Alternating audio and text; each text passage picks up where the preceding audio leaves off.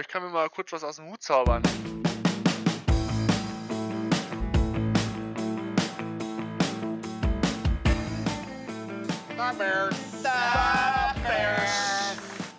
Bear Down und herzlich willkommen.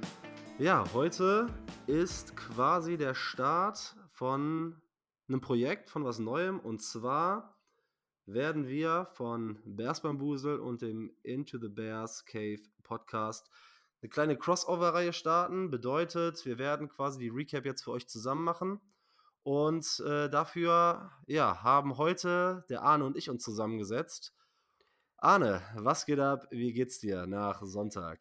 Ja, servus Marc. Ähm, naja, äh, man ist doch wieder ein bisschen desillusionierter. ähm, und ja, nicht gut. Ich bin aber froh, dass ich nicht, nicht doch mich dazu entschieden habe, nicht wach zu bleiben, sondern schon das eher im Real Life geguckt habe und mir da sehr viel Ärger erspart habe. Ja, äh, an der Stelle noch kurz in Richtung Bears Bambuselhörer. Äh, sorry, ich wollte das eigentlich noch posten, twittern. Ich lag die Tage so ein bisschen flach, deshalb ist die Recap leider ausgefallen. Äh, die, die Preview ist ausgefallen. Ich gehe aber davon aus, für alle, die, die beide Podcasts hören, haben über den Into the Bears Cave Podcast alle Infos bekommen, die sie brauchten. Aber gehen wir direkt mal ins Spiel rein. Arne, ähm, hast du für uns so ein paar Sachen zum, zum Boxscore zu dem Spiel von Sonntag? Ja, kann ich, dir, kann ich dir direkt was sagen? Also, ne, wir hatten ein okayes Rushing Game mit 73 Yards auf äh, 25, 25 Rushing Attempts, zwei Touchdowns, aber auch die einzigen Touchdowns, die wir das Spiel gemacht haben. Passing Yards waren 232, was, wenn die Leute uns auf, uns auf Twitter folgen, nah an dem dran ist, was ich predicted habe, was Tyson Bashan schafft. Also ich hatte 250 gesagt, 232, ganz knapp.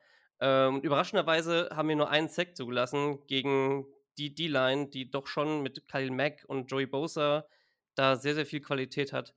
Und das ist, glaube ich, einer der wichtigsten Stats aus dem Spiel, für uns zumindest. Sonst, wir hatten auch die Time of Possession relativ ausgeglichen zwischen den Chargers und, und Chicago. Also Chicago hatte 28 Minuten ungefähr, die Chargers 31. Third Down Conversions waren recht ähnlich. Was uns halt richtig in den Arsch gebissen hat, waren die Penalties. Mal wieder. Und da mit sieben Strafen und 53 Yards manchmal in Momenten, die nicht schlechter hätten sein können. Ja, absolut. Also grundsätzlich, ich habe es am Anfang gar nicht gesagt, normalerweise starte ich auch immer damit rein. Äh, die Bears verlieren, müssen wir vielleicht noch der, der Vollständigkeit halber sagen. 13 Stimmt. zu 30 gegen die Chargers. So ein paar interessante Sachen, wie du hast das Running Game angesprochen. Ne? Wir hatten wieder drei Rusher, die jeweils mindestens einen Rush äh, oder einen Run über, über 10 Yards hatten. Ja. Cole Komet relativ auffällig für äh, 10 Receptions für, äh, bei 10 Targets für 79 Yards. Ja, DJ Moore, vier Receptions, 55 Yards und davon nur ein Target in der ganzen zweiten Halbzeit. Tyson Badgen wurde ja auch darauf angesprochen. Ja, das ist äh, zu wenig. Das haben wir aber auch jetzt schon gesehen. Ja, ich glaube, wir gehen da alle mittlerweile frustriert rein. Die Bears holen uns dann immer wieder rein mit so einer Leistung wie gegen Washington zum Beispiel, ne? oder so einem Spiel gegen Las Vegas. Und am Ende des Tages wird man dann doch immer relativ ruppig auf den Boden ähm, ja, der Tatsachen zurückgeholt. Ja, definitiv. Und ich meine, man muss jetzt auch nicht sagen, ey, das Spiel gegen die Raiders war ein überragendes Spiel, aber es war halt ein Teamspiel, ein, Team, ein Spiel, wo das Team wirklich funktioniert hat und wo ich mir denke, und was ist in dieser Woche passiert, dass das Feuer, was sie gegen die Raiders hatten, gegen die Chargers halt einfach so liegen geblieben ist. Und sowas, teilweise, was vielleicht ein Grund sein kann, war, ich habe hab das gelesen, Kokoment meinte, die werden einen Tag vorher quasi erst nach, nach äh, Los Angeles geflogen. Mhm. Die werden mit, mit, nicht dem Feuer, das sie bei den Raiders hatten, ins Spiel gegangen. Ja, wenn ihr das wisst, ja, warum, warum tut ihr nicht alles dafür, das Feuer irgendwo in euch rauszuholen? So, ne? Und du hast es erwähnt, mit den Targets und DJ Moore, die gesamten Passcatcher, außer Cole Komet, waren alle, hatten insgesamt knapp elf Targets von den Wide Receivers ausgesehen. Mhm. Und das ist einfach zu wenig. Ja, weil vor allem DJ Moore, wie du schon gesagt hast, das, das geht gar nicht. Ja, das ist zu wenig, definitiv. Bevor wir jetzt in Richtung Gameplan gehen und uns so ein bisschen die Offense mal angucken, ich weiß nicht, ob ich da total biased bin. Weil man guckt die Spiele natürlich immer so ein bisschen auch, oder was heißt so ein bisschen, mit ausschließlich mit dem Bärsauge oder mit der Bärsbrille. Aber ich finde, diese Saison, und das liegt wahrscheinlich daran, weil schlechte Teams da eventuell, wie beim Fußball, wir kennen es alle, so ein bisschen benachteiligt werden. Und ich will nicht über die Refs reden, ne? aber ich weiß, weil wir haben so ein paar in diesem Spiel sind sie ganz brisant. Der Call gegen Daniel Mooney direkt im ersten Play, wo er nicht down war und mindestens in Field Goal Range gekommen wäre, wird vorher abgepfiffen. Der Cole Komet, ja, wo er vielleicht zum Touchdown laufen kann, äh, wo quasi Forward Progress geruled wird, fand ich sehr, sehr fragwürdig. Dann gab es diesen nicht gegebenen Call gegen äh, Justin Herbert, wo er in meinen Augen klaren int äh, Intentional Grounding hat, was man oh, pfeifen ja. muss. Ne, ich sag mal, bei, bei schlechten Teams wird es in meinen Augen, ist das auch vielleicht nachvollziehbar, durch weniger gepfiffen. Aber wenn ich mir so die Saison angucke und nur so ein paar Plays aus den bisherigen Spielen, wie im ersten Spiel gegen Green Bay hatten wir beim äh, potenziellen Touchdown-Pass von Justin Fields auf Cole Komet in meinen Augen eine klare PI, die nicht gepfiffen wird. Gegen die Bucks war ein ganz klarer Push von ähm, von Mike Evans gegen Tyreek Stevenson, der nicht gepfiffen wird. Gegen die Vikings gab es einen klaren Hit gegen den Helm von Justin Fields und da war noch deutlich, deutlich mehr, was in meinen Augen so ein normales Maß an Fehlentscheidungen in beide Richtungen überschreitet. Es ist halt schwierig, wenn direkt im ersten Play, also ich, die Bears verlieren nicht, weil die Schiedsrichter schlecht sind. Die Bears verlieren, weil sie schlecht sind. Aber das hat natürlich auch trotzdem dann so ein, so ein Geschmäckle irgendwann, über das man sich wahrscheinlich zusätzlich nur aufregt, ne? Ja, und hat, und hat vielleicht auch noch so einen Ripple-Effekt dabei, wo dann das Team reingeht, die erst direkt diese erste Entscheidung bei Daniel Mooney, bei der, wo sie rauskommen, direkt einen tiefen Pass machen und Daniel Mooney down gepfiffen wird, obwohl er nicht down war, noch weiter weiterlaufen können, unterbrochen wird und das Team denkt sich, ja, shit, here we go again. Und viele von den Penalties waren, waren auch rechtens, ja, auf jeden ja. Fall. Und du hast gesagt, wir verlieren nicht, weil die Refs scheiße waren, aber es ist halt einfach auffällig. So und es ist wirklich auffällig und so, so wilde Entscheidungen. Das Cole Komet-Ding, wo, wo, er, wo der Forward Progress gestoppt wird und zwei Plays spä später hast du irgendeinen Running Back oder so von den Chargers, der, keine Ahnung, gefühlt eine Minute lang nach vorne laufen kann, ohne weiter vorzukommen, bis irgendwer einer pfeift. So, und das kann es halt nicht sein. Ja, und man muss halt auch wirklich sagen, also ich sag mal, die Chiefs oder die Chargers in diesem Fall können meinetwegen, und deshalb fällt es auch noch mehr auf, und deshalb ist es in meinen Augen für so schlechte Teams noch fataler, wenn du, wenn du solche Fehlentscheidungen tragen musst, weil die Bears solche Fehler, egal ob es gerechtfertigte Strafen sind oder nicht, nicht ja, über, überkommen können. Ne? Die sind nicht in der Lage, über, über sowas wegzuspielen. Und das macht es natürlich dann nochmal ein bisschen wilder. Aber wenn wir uns mal so ein bisschen die Offense angucken, wenn wir da äh, chronologisch mal so ein bisschen reingehen mh, hm, und uns den Gameplan angucken. Kurze, kurze Info. Ich habe mir mal rausgesucht, weil die Bears haben jetzt in der Überflussära fünf Siege. weißt du, ganz spontan, gegen welche Quarterbacks die fünf Siege von mit Überfluss waren? Ich habe es mir rausgeschrieben, Arne. Achtung, äh, Bill, Bill Zappi, äh, heißt der Bill? Nee, keine Ahnung, Seppi. Ba Bailey, Bailey. Bailey, genau. Bailey Seppi. Ja, genau. genau. Bailey Seppi und Mac Jones, genau. Ja, äh, Brian Hoyer. Brian Hoyer. Und Aiden O'Connell, die waren im selben Spiel. Ja. Ähm, Sam Howell. Mhm. Quasi Rookie. Und dann haben wir noch zwei Spiele offen, die mir genau. gefallen. Trey Lance. Ja. Und Davis Mills. Na klasse. Das sagt am Ende im Prinzip alles. Dieses Bears-Team schafft es nicht, gegen absolut mittelmäßige Quarterbacks Spiel zu, äh, Spiele zu gewinnen. Entweder sind das Rookies oder Backups, gegen die Spiele gewonnen werden. Und das muss man sich halt einfach mal vor Augen führen. Weil selbst wenn man sagt, okay, ha, wir waren irgendwie dann gegen die Vikings im Spiel, wenn man sich das schön reden will. Wir haben die Saison zwei Sieger geholt, in denen wir aussah, äh, gut aussahen. Aber am Ende war es so, dass man gegen Sam Howell und Brian Hoyer quasi gut aussah das ist so der, der Weg von mit Überfluss. Deshalb muss man sich selbst, wenn so ein kleines Strohfeuer aufleuchtet und man dann nach den Siegen sagt, ja, okay, ah, hm, Coaching-Staff, egal welche Diskussionen da aufkommen, sich äh, vergegenwärtigen, gegen wen man da gewonnen hat und welche Siege da irgendwie desperate-wise angefallen sind, weiß ich nicht. Also wenn wir da mal vorweggreifen, nächste Woche geht es gegen die Saints, wir haben noch so ein paar wackelige Quarterbacks. Rechnest du dir in irgendeine Richtung, jetzt mal unabhängig von dem Ziel generell, Justin Field zu evaluieren, noch irgendwas aus? Oder was kannst du dir vorstellen, wie man noch aus der Saison geht? Weil den einen oder anderen glücklichen Sieg wird man ja vielleicht noch mitnehmen irgendwie. Ja. Wie ist so deine Einschätzung? Ja, aber ich glaube, wir kriegen, ich würde sagen, wir kriegen nicht viel mehr als fünf Siege, wenn überhaupt, weil wenn man sich den Spielplan, Spielplan so anguckt, was da noch kommt und du hast gesagt, wir spielen nächste Woche gegen die Saints, die jetzt sehr, sehr stark aussahen, die auch eine starke Defense haben. Und Derek Carr ist Mittelklasse, ja, vielleicht obere, in oberen Top 20, wenn, wenn man das so will. Mhm, ja. ähm, meiner Meinung nach und mit dem Team. Dann, gut, okay, wir haben dann Bryce Young. Na, naja. Und ähm, danach Ja, die geht's dann. Panthers ist ein, ist ein trotzdem Must-Win, Das- ist alleine ein um wieder Must-Win. unten drin zu halten. Ja, vor allem nachdem die ja jetzt am Wochenende gewonnen haben. Ja, Aber dann, ja klar, dann spielt sie Lions, dann spielt sie äh, die Vikings ohne Kirk Cousins, das ist natürlich ein Ding. ja, dann hast du die Bye, dann wieder gegen Jared Goff und die Lions. Ja, gegen die Cleveland Defense. Und dann ist halt die Frage, ob bei äh, wie Arizona bis dahin gelaufen ist, gerade mit Kyler Murray, wenn er dann zurückkommt, die Falcons und nochmal Green Bay. Also am Ende des Tages, wenn man das jetzt so, so auflistet, wir haben nicht mehr viele Spiele und ich glaube, das Einzige, was wir jetzt noch tun können, äh, down the road, ist einfach versuchen, irgendwie jeden positiven Moment noch mitzunehmen und gar nicht mehr so in die einzelne Evaluation zu gucken, Ja. ähm, sondern ja, ey, die Ja. Saison ist so kurz und äh, uns wurde wieder eine schöne Saison genommen. Wir haben so lange gewartet, aber das ist jetzt am Ende der Punkt, wo wir stehen. Und am Ende des Tages haben wir, glaube ich, nur einen Spieler, den wir einzeln evaluieren wollen und müssen. Das ist Justin Fields. Der Rest, wenn die Rookies was zeigen, schön. Wenn sie nicht zeigen, dann keine Ahnung. Ja, dann muss man gucken, hoffen, dass ein anderer Coaching-Star vielleicht was Besseres macht, wenn man, ja, darüber reden wir bestimmt auch noch.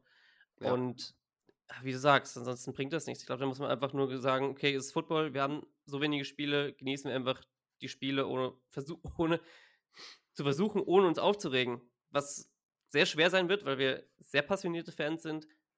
Ich spreche da jetzt einfach mal für alle, ja, weil so wie ich Bears-Fans kenne und erlebt habe, aber es ist halt am Ende des Tages Football, die Saison ist kurz und wir müssen Ja. es einfach versuchen zu genießen irgendwo. Ja, dann lass uns mal direkt in das Spiel reingehen. Ich sag mal, das erste Play war eigentlich ganz geil. Man ist irgendwie rausgekommen und dachte so, boah, geil, jetzt gibt's nicht nur das, was wir letzte Woche von Tyson Bagent gesehen haben, äh, langer Pass auf Daniel Mooney. Und dann es sah ja auch das ganze Spiel irgendwie, ich weiß nicht, wie es dir damit ging, aber teilweise immer wieder okay aus. Und man hatte nicht so wirklich das Gefühl, weil irgendwie schien die Offense zu laufen, aber dann hat's irgendwie nie gereicht. Es war halt irgendwie wenig innovativ. Klar, dann Ja. war auch wieder der Druck da. Und grundsätzlich muss man auch einfach sagen, gegen diese Defense, egal, also das ist ja ein Team, was auf ein paar Säulen äh, aufgebaut ist, mit ein bisschen Star Power, aber die Chargers haben nach EPA die 26. beste Defense und äh, beim Dropback EPA, das heißt im, im Passing Game, sind die Bottom 5. Eigentlich hätte es ja auch mit dem, glaube ich, was Tyson Bagent kann, mehr möglich sein müssen, die Chargers Defense gerade im Pass mehr zu attackieren, oder? Ja, würde ich, auch, würde ich auch grundsätzlich sagen. Ähm, die haben einen guten Job gemacht, wie ich finde, Coverage zu disguisen, auch über die, auch, vor allem auch über die Mitte, wo ja anscheinend die meisten Pässe durchgehen sollten, über Cole Komet. Warum auch immer man da das Matchup äh, identifiziert hat, was man ausnutzen will, anstatt vielleicht die Außencorner, die Daniel Mooney den, den tiefen Pass erlaubt haben, damit DJ Moore oder so nochmal ranzugehen und da weiter anzugreifen. Aber da hätte definitiv mehr, ge mehr gehen müssen. Auch vor allem in die Tiefe. Wenn das erste Play so gut funktioniert, auf dem tiefen Ball, dann warum dann nicht ne, weiter versuchen? Und Tyson Bagent hat gezeigt, dass es kann. Ich dachte auch, als ich es gesehen habe, mhm, okay, er kann es doch. Mhm. Er kann doch mehr als 2,2 Yards pro im Schnitt werfen. Und dann zweimal, zweimal Running und nix. Und Ja. gehst dann Ja, davon weg. Ich glaube, bei Tyson Bagent, ich glaube, das Spiel hat relativ gut gezeigt, was wir an ihm haben. Dieser Ja. ganze aufgeblasene oder künstlich aufgeblasene Hype um eine Quarterback-Debatte, ich glaube, das ganze Thema wurde mit diesem Spiel im, im Keim erstickt so ein bisschen. Wir wissen, wie gesagt, was wir an ihm haben. Das ist ein guter NFL-Backup, aber Ja. man sieht ganz klar, dass er in seinem Ceiling limitiert ist. Er wird den Ball ordentlich schnell los, aber er macht natürlich auch noch Rookie-Mistakes und ähm, ich glaube, man kann es so zusammenfassen, dass wir eine Quarterback-Backup, eine Quarterback-2-Lösung auf einem Rookie-Vertrag von einem undrafted Rookie haben. Und äh, das ist halt in der NFL auch schon einiges wert. Der Deep Ball kam ein bisschen besser, ne, in dem Spiel jetzt von Tyson Bagent. Aber du hast schon gesehen, dass im Gegensatz zu Justin Fields natürlich dieses High-End-Ceiling, auch Plays zu machen, dann doch irgendwie ja, stark limitiert ist. Und das ist, glaube ich, was man, was man vor allem gesehen hat. Tyson Bagent ist bisher kein QB, wo du sagen kannst, er nimmt alles auf seine Schultern, wie es Justin Herbert zum Beispiel ist und sagt, okay, ich mache jetzt, ich versuche jetzt was zu kreieren. Er lebt vom Running Game, was am Anfang sehr stark gestottert hat. Und dann ist er, ist kommen, sind halt Limitationen, vor allem auch als Rookie-Quarterback, da. Und wir wissen es von Justin Fields, er kann ein Quarterback sein, der alles irgendwie auf seine Schulter macht, versucht, irgendwas zu kreieren, auch wenn es nicht unbedingt immer durchs Passing ist. Und das wird Tyson Bagent nicht. Ja. Ob er das wird, keine Ahnung. Aber es ist das, was du sagst, ein guter, auf jeden Fall ein guter QB2, guter Backup. Mhm. Und das ist wirklich viel wert in der NFL. Du hast es richtigerweise angesprochen. Man sieht wirklich, dass wenn du ein Quarterback von, den, von dem Niveau, sag ich mal, hast, das muss, dem muss geholfen werden. Ne? Das ist jetzt kein Quarterback, der die Offense upliftet. Der braucht ein funktionierendes Running Game. Du hast eben die Stats so ein bisschen angesprochen. Ich meine, das waren am Ende auch, wenn es zwischendurch immer wieder gut aussah und auch hart aussah. Die Chargers haben aber auch eine gute Lauf-Defense. Hm, es waren irgendwie 2,9 Yards per Carry. Ne? Das ist dann am Ende zu wenig und dann siehst du, dass auch da die Quarterback-Situation nicht so ist, dass Tyson Bagent die Offense dann so weit tragen kann, wenn das Running Game nicht funktioniert. Vielleicht hast ja. du noch einen abschließenden Tape, äh, Take zur, zur Quarterback-Thematik, gerade auch in Bezug auf äh, Tyson Bagent, Justin Fields, weil der wird ja aller Voraussicht nach jetzt nächste Woche gegen die Saints wiederkommen. Ja, ich, also mein Take ist, dass es sehr, sehr unglücklich ist für Justin Fields, sag ich mal, weil er hat jetzt zwei Defenses ausgelassen, die, die auf dem Papier schwach sind wo er auch was hätte, wahrscheinlich was reißen können. Und ähm, ich bin der Meinung, gegen die Raiders zum Beispiel, wenn der Justin Fields drin gewesen wäre, hätte er mehr gehabt als 160 Passing Yards und mehr als ein Touchdown, Passing Touchdown. Definitiv. Und jetzt auch gegen die Chargers, glaube ich, mit Justin Fields hätte man da, hätte man da mehr reißen können. Und jetzt hat er halt das, das Unglück gegen die Saints, die doch eine starke Defense haben, mhm. vor allem auch eine starke Defensive Line, wieder reinzukommen und hoffen wir mal, dass er da äh, sich ein bisschen hat fangen können über die letzten zwei Wochen, so mental. Ja. Ja, ich glaube, über die Running Backs brauchen wir gar nicht groß über dieses Spiel sagen. Wie gesagt, nee. ähm, insgesamt, insgesamt unter 100 Running Yards zwischendurch. Es waren einzelne Plays, die gut aussahen. Immerhin sehe ich, dass wir einen guten, talentierten Running Back-Raum haben, der sehr physisch ist. Darüber können wir uns freuen. Ähm, ich glaube, dass Dante Foreman eine gute Option ist, gerade solange Khalil Herbert äh, ausfällt. Äh, schön, dass Roshan wieder zurück war. Aber ich glaube, so viel mehr gibt es gar nicht groß zum, zum Running Game zu sagen. Was ich viel wichtiger und interessanter am Ende des Tages fand, waren quasi die Passcatcher. Wir haben Cole Komet jetzt gerade schon so ein bisschen rausgehoben, der ein äh, solides bis gutes Spiel hatte mit 10 äh, Catches bei 10 Targets. Aber DJ Moore naja, wir haben über DJ Moore ja nichts Neues gelernt. DJ nee. Moore ist ein Playmaker, DJ Moore ist ein Superstar, DJ Moore ist ein richtiger Wide Receiver One, der aber, und da haben wir sowohl, und wir haben ja gesehen, dass die Offense sich nicht verändert, egal wer spielt, sie wird nur ein bisschen anders umgesetzt, aber DJ Moore muss konstant deutlich mehr in die Offense involviert werden. Er muss, er muss pro Spiel mindestens Double-Digit Targets haben. Das geht gar nicht anders. Schön, dass sie die Titans eingebunden haben. Das ist ganz nett. Tonyan hat auch mal einen Pass gekriegt. So wie ja. äh, letzte Woche Mercedes Lewis endlich mal einen Pass gekriegt hat. Da haben wir uns ja auch schon gefragt, wo er ist. Aber wenn du einen Spieler des Kalibers von DJ Moore hast, braucht das mehr als sechs Targets. Mindestens, mindestens zehn, wenn nicht sogar mehr, je nachdem, wie du den Ball verteilen kannst. Und ähm, auch für die, auch für deinen Wide Receiver 2 sind vier Targets. Nicht geil. Ja, und der Rest ist halt nicht erwähnenswert, ehrlicherweise. Ja, ja wenn wir uns, äh, wenn du gerade schon Daniel Mooney angesprochen hast, er tut ja gerade, und das ist eigentlich schade, weil ich glaube, die Qualität bringt er grundsätzlich mit, aber es ist halt auch super schwierig, weil er ja im Contract hier ist, zu evaluieren, was man mit Daniel Mooney macht. Denn man sieht, wie die Preise für gerade für Receiver hochgehen. Ähm, der Cap Space steigt immer weiter und es wird auch immer besser bezahlt. Vor der Saison hätte ich gesagt, boah, ganz ehrlich, wahrscheinlich musst du ihm 15, 16 Millionen zahlen. Aber die Frage ist, ob er in dieser Offense, und man weiß nicht, wie sich das weiterentwickelt, man weiß noch nicht, wie der Draft läuft, aber ob er wirklich aktuell viel mehr sein kann als ein sehr guter Wide Receiver 3, oder? Ja, definitiv. Also klar kann das auch an der Einbindung und dem, ich meine, wir haben die Tages von den Wide Receivers gesehen, dem fehlenden, fehlende Einbindung von den Wide Receivers allgemein in der Offense liegen. Aber es sind immer so kleine, kleine Sachen. Ich, jetzt die, die, die letzte Interception in dem Spiel, wo den hätte Mooney eigentlich haben müssen. Und klar, das war, war so ein Todesball. der so geworfen wurde, dass Mooney halt in den Defender reinlaufen musste, ja. Aber im Zweifel hast du den, musst du ihn trotzdem festhalten, weil er ihn hatte und rausgeschlagen bekommen hat. So. Und das sind so Ja. kleine Sachen. Das war gegen die Washington, gegen die Commanders letztes Jahr schon so, wo er so, so einen wichtigen Ball hat fallen lassen, nicht gefangen hat. Und dann kann er nicht als, meiner Meinung nach momentan, nicht als guter Wide Receiver 2 bezahlt werden, als Low-End Wide Receiver 2, High-End Wide Mhm. Receiver 3. Das wäre so die, die Geldspanne, die ich momentan sehe, ja. Das Problem ist irgendwie, also ich glaube, wir wissen alle, wir sind riesen Daniel Mooney-Fans, sowohl jeden von Fall, ja. dem Mann Daniel Mooney als auch von dem Spieler Daniel Mooney. Aber in gewisser Weise sind Targets auch einfach verdient. Und wenn ich sehe, was bisher dabei rumspringt, mit den Stats, die er so season-wise bisher auflegt, da kannst du nicht hingehen und viel Geld für bezahlen.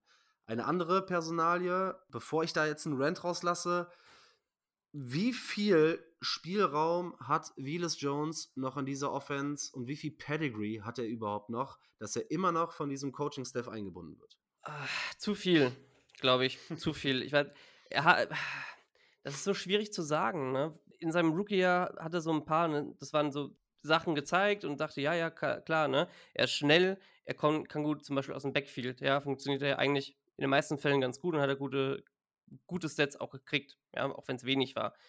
Das, wofür er bezahlt wird als Wide Receiver, hat er halt bisher einfach nicht gezeigt. So, es war der eine fallen gelassene Touchdown letztes Jahr oder die zwei vielleicht Naja. dieses Jahr schon wieder, wo er, ich meine, ja, der Ball war vielleicht ein bisschen underthrown, okay, aber der Ball, la er, er lag und der Ball lag auf ihm in den Händen, dann, dann musst du den auch haben. Ja, und das ist jetzt Ja, nicht so, als hätte er irgendwie springen ja. müssen oder fallen müssen.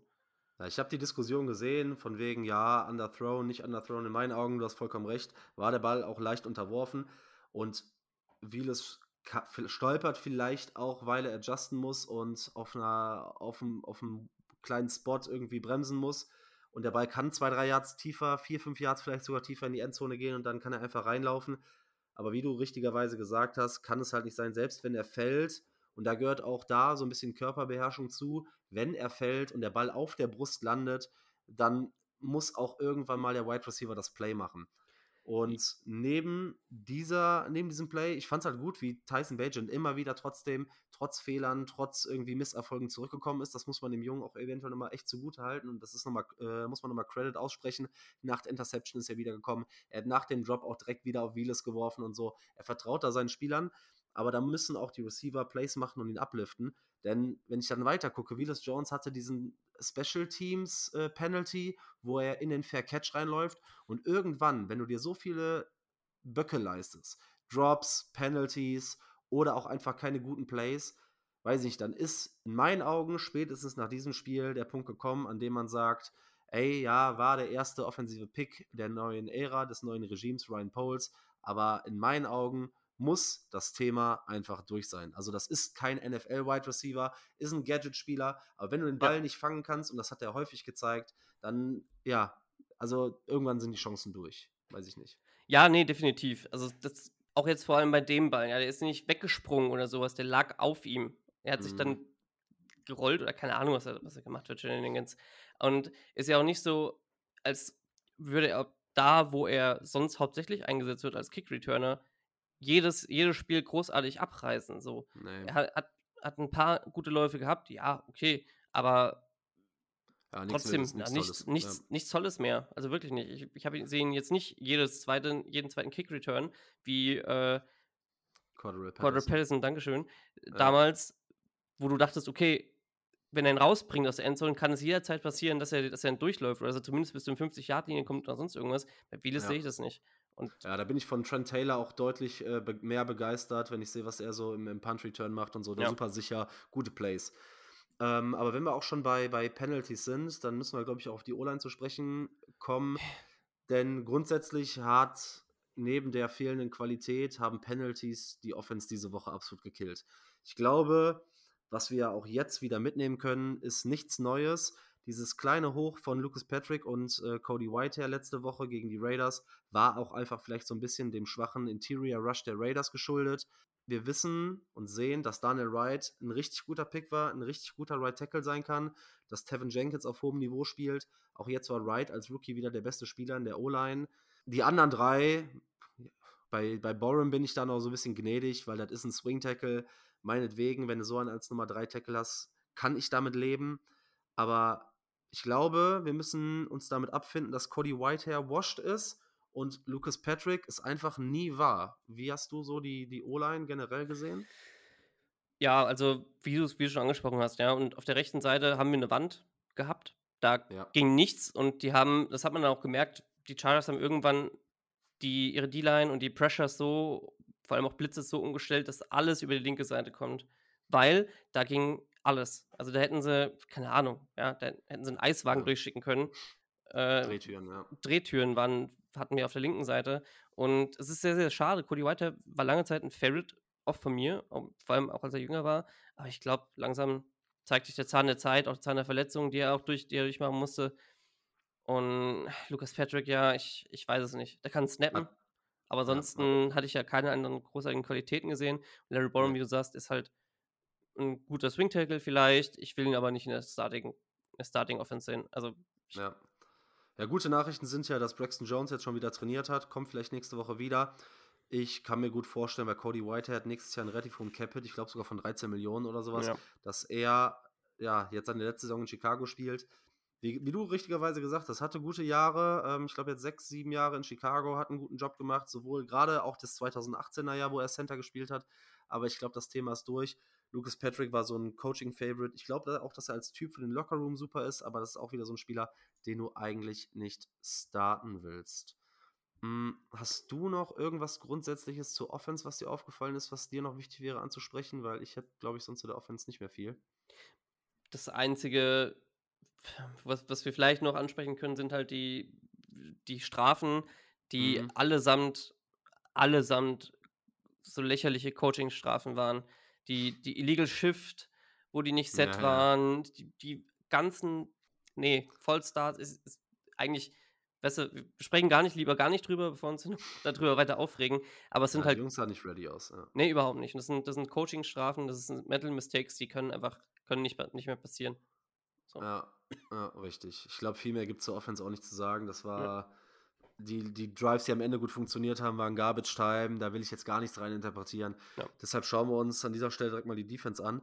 Die Vorzeichen war generell schon ein bisschen schwierig. Beide Starting Safeties. Ähm, Eddie Jackson war zwar an der Sideline, war auch umgezogen, hat aber, soweit ich das gesehen habe, ich habe jetzt noch keine, äh, keinen Snap-Count, äh, also oder keine, keine ähm, Stats gesehen zu den Snaps. Meiner Ansicht nach hat er gar nicht gespielt. Ähm, das, was ich gesehen habe, Brisker ist mit einer Illness ausgefallen was kann man sonst zur Defense um zum Überbegriff? Also Pass Rush findet nicht statt. Nee. Linebacker, einer sieht gut aus, der andere sieht massiv überbezahlt aus und einer ist ein Juwel. Grundsätzlich, Justin Herbert sah unfassbar gut aus. Die ersten 15 Pässe waren alle Completions. Und das ist genau das, was wir auch immer wieder gesagt haben. Dieses Scheme mit der soften Zone Coverage, diese Temper 2, Cover 2 Defense von ja. Matt Überfluss. Ich kann es halt einfach 80, nee, die ist einfach 80er Jahre und wenn du so abwartend in der, in der Secondary stehst, dann haben wir gesehen, dann nimmt dich ein Justin Herbert sukzessive komplett auseinander und ähm, ja, keine Ahnung. Also wie hast du generell das, äh, das Passing Game der, der, der Chargers gegen unsere Passing Defense gesehen? Ja, also man hat eindeutig, man hat eindeutig gemerkt, dass, dass einfach die Safeties in der Mitte gefehlt haben als, als Unterstützung. Ähm, da Jacob Brisker gefehlt hat, Unterstützung für die, für die Intermediate Routes, die Underneath Routes. Ich habe nachgeschaut, ähm, Jackson hatte keinen Snap, hatte keinen Snap okay. gehabt. Mhm. Ähm, da hat Duron Harmon durchgängig gespielt. Ja, als Strong Safety, als Free Safety hat Elijah Hicks gespielt, der hat auch ja. durchgängig gespielt. Okayer Spieler, aber jetzt Seventh Round Pick ist halt aber jetzt nicht die, die Masse, aber ja, dafür war okay. Aber man hat halt gesehen, die Haupt, Hauptfaktoren im Passing Game waren Keenan Allen und Austin Eckler. Die Outside Receiver waren quasi nicht existent. Quentin Johnston hat, hat einen, einen guten Catch, glaube ich, gehabt. Und danach eher ist er, ist, er, ist er ganz gut im Schach gehalten worden, auch von Jalen Johnson mal wieder. Ähm, aber auch Tarek Stevenson, der aber auch wieder ein paar blöde Strafen hatte. Und ansonsten, ja, Pass Rush braucht man gar nicht zu sagen. TJ Edwards ist einer der Bright Spots noch gewesen. So ein bisschen auch, auch im Pass Rush, der als einziger irgendwie da hat keine Ahnung, ja, Durchdruck gemacht hat oder hat durchkommen können, auch öfter. Ja, ich, ich also ich, ich habe, ähm, was die Safeties betrifft, ich glaube, dass das im Passing Game geholfen hätte, aber wenn man sich anguckt, ich glaube, die Chargers hatten in der ersten Halbzeit über 100 Yards äh, nach dem Catch. Alleine Eckler hatte 100 Receiving Yards in der ersten Halbzeit, über 100 Receiving Yards. Ich glaube, dass tiefe Pässe, die nicht so viel waren, aber irgendwann Jack halt wirklich Mhm. hätte begrenzt werden können, wenn die Safeties da gewesen wären. Aber die Frage ist, hätte das irgendwas groß am Ausgang geändert, wenn die äh, Pässe oder die gerade so die, die Runs oder, oder die, die Yards after the Catch nicht nach 20, sondern nach 10 Yards vielleicht gestoppt gewesen wären? Nein. Ich finde, Jalen Johnson sah wieder gut aus, da äh, hast, du, hast du genau richtig gesagt. Tyreek Stevenson wurde sich rausgepickt als, als Schwachstelle in der, in der Passing Unit.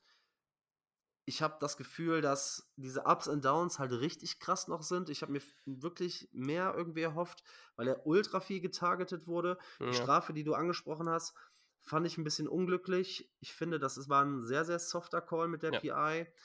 Ähm, aber grundsätzlich, also Justin Herbert hat ja die Bears Defense underneath komplett auseinandergenommen.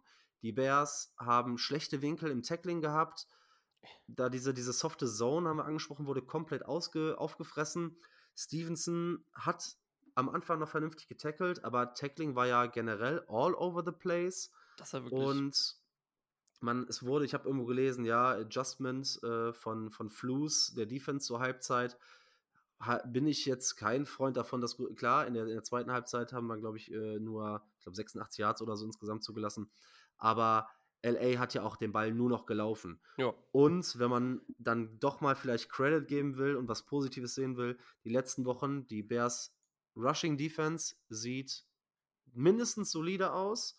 Die Front Four sieht gegen den Lauf stabil aus und die Linebacker sehen gut gegen den Lauf aus. Aber wenn du nicht tackeln kannst, dann wird halt underneath gepasst. Und gerade wenn so ein, äh, Rece- ein Running Back wie Eckler über 100 Yards Jack hat in einer Halbzeit, ja, also es weiß ich nicht. Also ich Ja. weiß auch nicht, wie, wie du dann, äh, wie du dann irgendwas verteidigen willst, wenn du underneath auseinandergenommen wirst. Also Ja, nein, überhaupt nicht. Vor allem, vor allem so, ja, weil du, du hast gesagt, das sind die Soft Zone Coverages um, und wo halt einfach so viel Platz ist und ich weiß nicht, wieso, mit, wieso du mit so einem Gameplan in dieses Spiel reingehst und du weißt, Eckler ist wieder fit und Eckler ist eine der Hauptanspielstationen neben Keenan Allen im Passing Game, weil sich vom Rest nicht so, noch nicht so wirklich etabliert haben können. Johnson kommt jetzt so ein bisschen mehr rein immer wieder, aber Eckler und Keenan Allen sind die beiden Threads, die du versuchen musst rauszukriegen. Wirst du nicht komplett rauskriegen, klar. Aber es kann halt nicht sein, wie du sagst, es sind Running Back in der ersten Halbzeit über 100, um, über 100, um die 100 Yards Receiving hatte. Ja, vor allem, also ich bin mittlerweile auch raus bei diesem, wenn ich mir, ich, ich kann auch das Hits-Principle nicht mehr hören. Das, Ja. Ich glaube, das ist was, damit kriegst du College, wenn überhaupt, wenn nicht sogar Highschool-Spieler, weil das alles eigentlich äh, vom Prozess her etwas sein sollte, was sowieso jede Defense irgendwie versucht. Und damit kriegst du auch keinen, glaube ich, mehr. Ich glaube, damit motivierst du keinen in dieser Defense, weil es wird ja auch, es wird ja auch nicht umgesetzt. Also, wenn ich sehe, wie, wie getackelt wurde in diesem Spiel, weil es die meisten Pässe von Justin Herbert waren ja tatsächlich bis 10 Yards. Also er hat auch nicht viel über 20 Yards geworfen. Ja, Und wenn du es dann nicht schaffst, Plays unter 5 bis 10 Yards zu halten und du immer wieder die Probleme hast, dann braucht ein Justin Herbert, der natürlich in meinen Augen auch wahrscheinlich ein Top 5 Quarterback in der NFL ist, aber das Run-Game einfach nicht und das ist wahrscheinlich dann auch der große Unterschied. Ja, also ich glaube, was wir aus dem Spiel defense-wise mitnehmen können, ist, dass wir wirklich sagen, die, die Run-Defense, und das ist halt Überfluss, aber das ist auch mittlerweile in 2023 nicht mehr, nicht mehr zeitgemäß. Ich glaube nicht, dass du Spiele gewinnst mit der Priorität, den Run zu verteidigen. Ne. Das ist eine Passing League. So hat er aber auch schon in, in Indianapolis gecoacht. Man sieht es ja auch, was die, was die, ja, wie die, wie die Spieler eingesetzt werden, welche Verpflichtungen gemacht wurden. Denn machen wir uns nichts vor, Yannick Ngakwe, keine Ahnung, ob der gespielt hat. Ähm, DeMarcus Walker hatte, glaube ich, einen oder zwei gute Plays. Der Pass Rush in der D-Line, vor allem mit so einer Qualität, ist nicht existent. Und dieses Scheme kann nur halbwegs funktionieren, wenn dein Foreman Rush funktioniert. Und das können auch teuer bezahlte Linebacker irgendwann nicht mehr auffangen. ja exakt. Da gebe ich, dir, ich dir vollkommen recht. Ja, du, vor allem die Rushing Defense, die hat mich überrascht mich jetzt Woche für Woche immer mehr, auch gegen Mhm. starke Rusher. Das ist aber meiner Meinung nach hauptsächlich Andrew Billings. Also, das ist zu 98% Andrew Billings, der da in der Mitte einfach steht als Kühlschrank und gut arbeitet. Und die Rookies, ehrlicherweise, die mich da doch mittlerweile jetzt positiv überraschen. Die haben in den ersten Wochen gar nicht existent. Mittlerweile machen sie Plays, vor allem auch im Running Game. Und ähm, da muss man einfach, da muss man Props geben, mal. Ja, für die, für die D-Line. Aber sonst Ja. ist halt einfach, Ja. das ist zu wenig. Und in der Pass, wie du sagst, Passing League, so wenig Pressures und äh, so wenig Sex und das, Ja. das weiß ich nicht. Das, ist, das reicht nicht. Das reicht nicht und so kriegst du niemanden gestoppt, weil interessiert keinen. Wenn, wenn, wenn du dem Chiefs sagst, ah ja, wir lassen euch halt nicht rennen, das ist denen scheißegal. Dann läuft dir, läuft dir Travis Kelsey, egal wohin, laufen dir alle anderen Spieler, egal wohin, AJ Brown, Jalen Hurts, es ist vollkommen egal. Du kannst den Run Ja, ich- stoppen, aber Ich bin auch mittlerweile an einem Punkt, wo ich sage, wenn es immer wieder heißt, okay, es gab ja Pressures, Pressures, Pressures, aber die Elite-Quarterbacks oder selbst nur mittelmäßig bis gute Quarterbacks werden dazu trainiert, mit Pressure umzugehen. Ja. Du musst Hits liefern, Yep. du musst physisch sein und wenn du das irgendwann nicht, wenn du dem gegnerischen Quarterback nicht auf die Füße trittst, dann wird das nichts. Und ja, ein Demarcus Walker und ein Yannick Ngakwe sind es nicht, sind es nicht im Pass Rush, sind in den letzten Wochen komplett abgetaucht und das reichen mir nicht ein, zwei Plays die Woche. Du hast es richtigerweise gesagt, ein Andrew Billings sieht richtig gut aus. Die beiden Rookies, äh, Rookies vor allem Javon Dexter, entwickelt sich regelmäßig weiter. Ähm, Jalen Johnson zeigt für mich Woche für Woche, dass er ein Cornerback 1 ist und dass er diese Verlängerung und diese, diese Extension, dass er sich die verdient hat und dass man Jalen Johnson, einen 24-jährigen Cornerback 1 in der NFL, Yep. bezahlen muss, auf jeden Fall. weil egal was du für Picks kriegst, irgendwann musst du anfangen, deine jungen, guten Spieler zu bezahlen. Ja, definitiv. Und das, das setzt ja auch ein Zeichen ans Team. Ja, das, und auch an die Rookies. Das sagt hier, wenn du gut spielst, dann leg dich ins Zeug, spiel gut, dann wirst du auch letzten Endes irgendwann bezahlt. Und was wir uns vor Augen führen müssen, ist, Jalen Johnson dieses Spiel liefert ohne D-Line, Pass Rush, ja. ohne Pass Rush. Und für einen Corner ohne Pass Rush so ein Spiel zu liefern, ist absolut scheiße schwer, weil der Corner sowieso schon eine schwere Position ist. Deswegen halte ich jetzt Tarek Stevenson viele Sachen auch gar nicht mal so an, zum Mhm. Beispiel. Das dauert. Aber es ist einfach, was Jalen Johnson leistet, äh, unglaublich. Und von mir aus Ja. krie- kriegt er die 16 Millionen. Wir haben so viel Geld, Ja, ja. gibt es im Die- Cornerback One. Auch besser früh als spät, weil wenn er so weitermacht, wird es noch teurer. Ähm, fairer Punkt für Tyreek Stevenson mit dem fehlenden, mit dem fehlenden Druck der, der D-Line. Auf der anderen Seite bin ich ziemlich froh, wenn Terrell Smith zurückkommt, weil er in seinen paar Snaps, die er gesund da war, ziemlich gut aussah. Und ich finde diese Competition auf Cornerback 2, ich bin der festen Überzeugung, dass die Tyreek Stevenson gut tut, weil er wird ja dann doch jede Woche immer schon wieder als Schwachpunkt auch rausgepickt. Ja. Und ich wünsche ihm auch einfach, und ich habe das letzte Woche bei uns gesagt, ihm kann es nur zugute kommen, wenn sich defensiv nächstes Jahr was coaching-wise verändert. Denn er ist ein unglaublich physischer Corner und du nimmst ihm absolut seine Stärke, wenn du ihn nur in dieser soften Zone-Coverage äh, drops in die Cover 2, dann nimmst du ihm, glaube ich, seine, seine größte Stärke und das ist das Tackling und die Physis an der Line of Scrimmage. Und ähm, ja, es, ist, es kommen viele Fragen in der Defense auf uns zu, auch Richtung Offseason, weil gerade auf Edge muss was gemacht werden. Interior bin ich gespannt, ob man sagt, okay, wir gehen mit den beiden Rookies und einen Andrew Billings, den wir vielleicht nochmal verlängern. Linebacker kann sich nichts verändern, denn Sanborn hat unfassbar viel Footballverständnis. Dann äh, ein TJ Edwards ist gut und Jermaine Edmonds ist ja, lange gebunden. Dann hast du ein bisschen mit dem Kyler Gordon-Set. Du bist auf der einen äh, Seite mit Jalen Johnson, mit ähm, Terrell Smith und Tyreek Stevenson wahrscheinlich Set. Ja. Du brauchst halt neben, neben Jaquan Brisker, musst du dir überlegen, was mit Eddie Jackson ist, je nachdem, weil er hat nächstes Jahr auch, er frisst unglaublich viel Cap. Er wird älter, er wird nicht gesünder. Ich glaube, da muss nächstes Jahr auf beiden Seiten des Balles ordentlich was justiert werden. Ja, aber vor allem brauchen wir einfach viel mehr Tiefe. Vor- Also vor allem auf den Safety-Positionen Tiefe, weil Ja. jetzt fallen beide gleichzeitig aus. Und auch, auch Brisker ist ja, ist ja kein Spieler, der jetzt, keine Ahnung, 16, 17 Spiele am Stück spielt. Das hat er letzte Saison nicht Mhm. gemacht, hat er diese Saison nicht, vielleicht, vielleicht nächste Saison. Mal schauen. Mhm. Würde ich, würde ich mir wünschen für ihn auch. Und dann brauchst du aber trotzdem mehr Tiefe, weil mit einem 32-jährigen Deron Harmon dich da durchschlagen und Elijah Hicks gleichzeitig weiß Ja, es nicht. vor allem mit Elijah Hicks. Also du hast es, äh, du hast ihm das zu, zugute gehalten, du hast da auch sicherlich einen Punkt. Ist ein äh, Second Year Pro aus, und ein siebtrunden Draftpick. Aber dafür macht er es gut, aber reicht das, ne? So, man, man hält ihn zugute, aufgrund seines Draftspots wusste man, was man kriegt. Aber ist halt nicht optimal, wenn so jemand dann in Verletzungssituationen für dich starten muss. Ja, das ist halt dann eben entsprechend die Tiefe, weil kann, kann er denn dein dritter, vierter Safety sein? Und du sagst, okay, Ja. da ist schon, ist schon was, also Ersatz-Safety, da ist schon was passiert, da ist schon Mhm. ein paar runter, paar raus.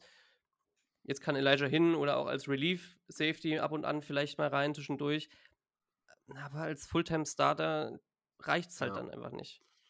Ja, jetzt ist natürlich die Frage, ähm, was bekommen wir noch hin? So, wir haben es eben gesagt, gegen schlechte Quarterbacks und schlechte Teams kann man mithalten. Die Offense bleibt die gleiche. Luke Getzi, wir wissen mittlerweile, ich glaube, wir sollten, selbst wenn die Bears nochmal ein Spiel gewinnen, jetzt unsere Lektion gelernt haben. Ich lasse mich auch gerne dann immer von so einer Euphorie an, ja, anstecken. Wir bleiben wenig explosiv. Justin Fields kommt aller Voraussicht nach Sonntag wieder. Was willst du von der Offense sehen? Was willst du von der Defense sehen, wenn sie jetzt ähm, am, am Sonntag gegen die Saints geht? Ich habe mich ehrlicherweise mit, der, mit den Saints grundsätzlich noch nicht wirklich beschäftigt, wo Angriffspunkte momentan sind. Aber ich glaube ehrlicherweise, wenn Justin Fields wiederkommt, will ich sehen, wie er DJ Moore featured, vielleicht auch wieder Comment reinbringt und das Running Game dann auch so versucht wird einzusetzen, wie es versucht wurde, bei Tyson Bagent Mhm. einzusetzen, weil es vielleicht auch noch dann hilft, das abzus abzu aufzusetzen. Aber allein, weil, viel, weil, weil Fields zeigen muss, dass er einfach all guns blazing rauskommt und versucht hier da, da zu reißen. Und sich vor allem auch durch Druck und Pressure einfach nicht so, nicht mehr so leicht, einfach nicht mehr so leicht durcheinander bringen lässt. So. Wie, wie hoch ist dein, dein Panik-O-Meter, wenn man sieht, dass Justin Fields ja nur noch eine Handvoll Spiele quasi hat, um evaluiert zu werden? Also ich habe heute einen Take gelesen, den fand ich ganz interessant, äh, würde mich mal deine Meinung interessieren. Und zwar wurde gesagt, dass wenn ein neuer Coaching-Staff kommt, und die Wahrscheinlichkeit ist ja relativ groß, wobei man auch sich immer äh, darüber klar sein muss, in welcher Franchise wir uns befinden. Mark Trestman wurde nach, der hatte noch zwei Jahre auf seinem Vertrag, wurde gefeuert, mit Überfluss hätte jetzt noch drei Jahre auf seinem Vertrag.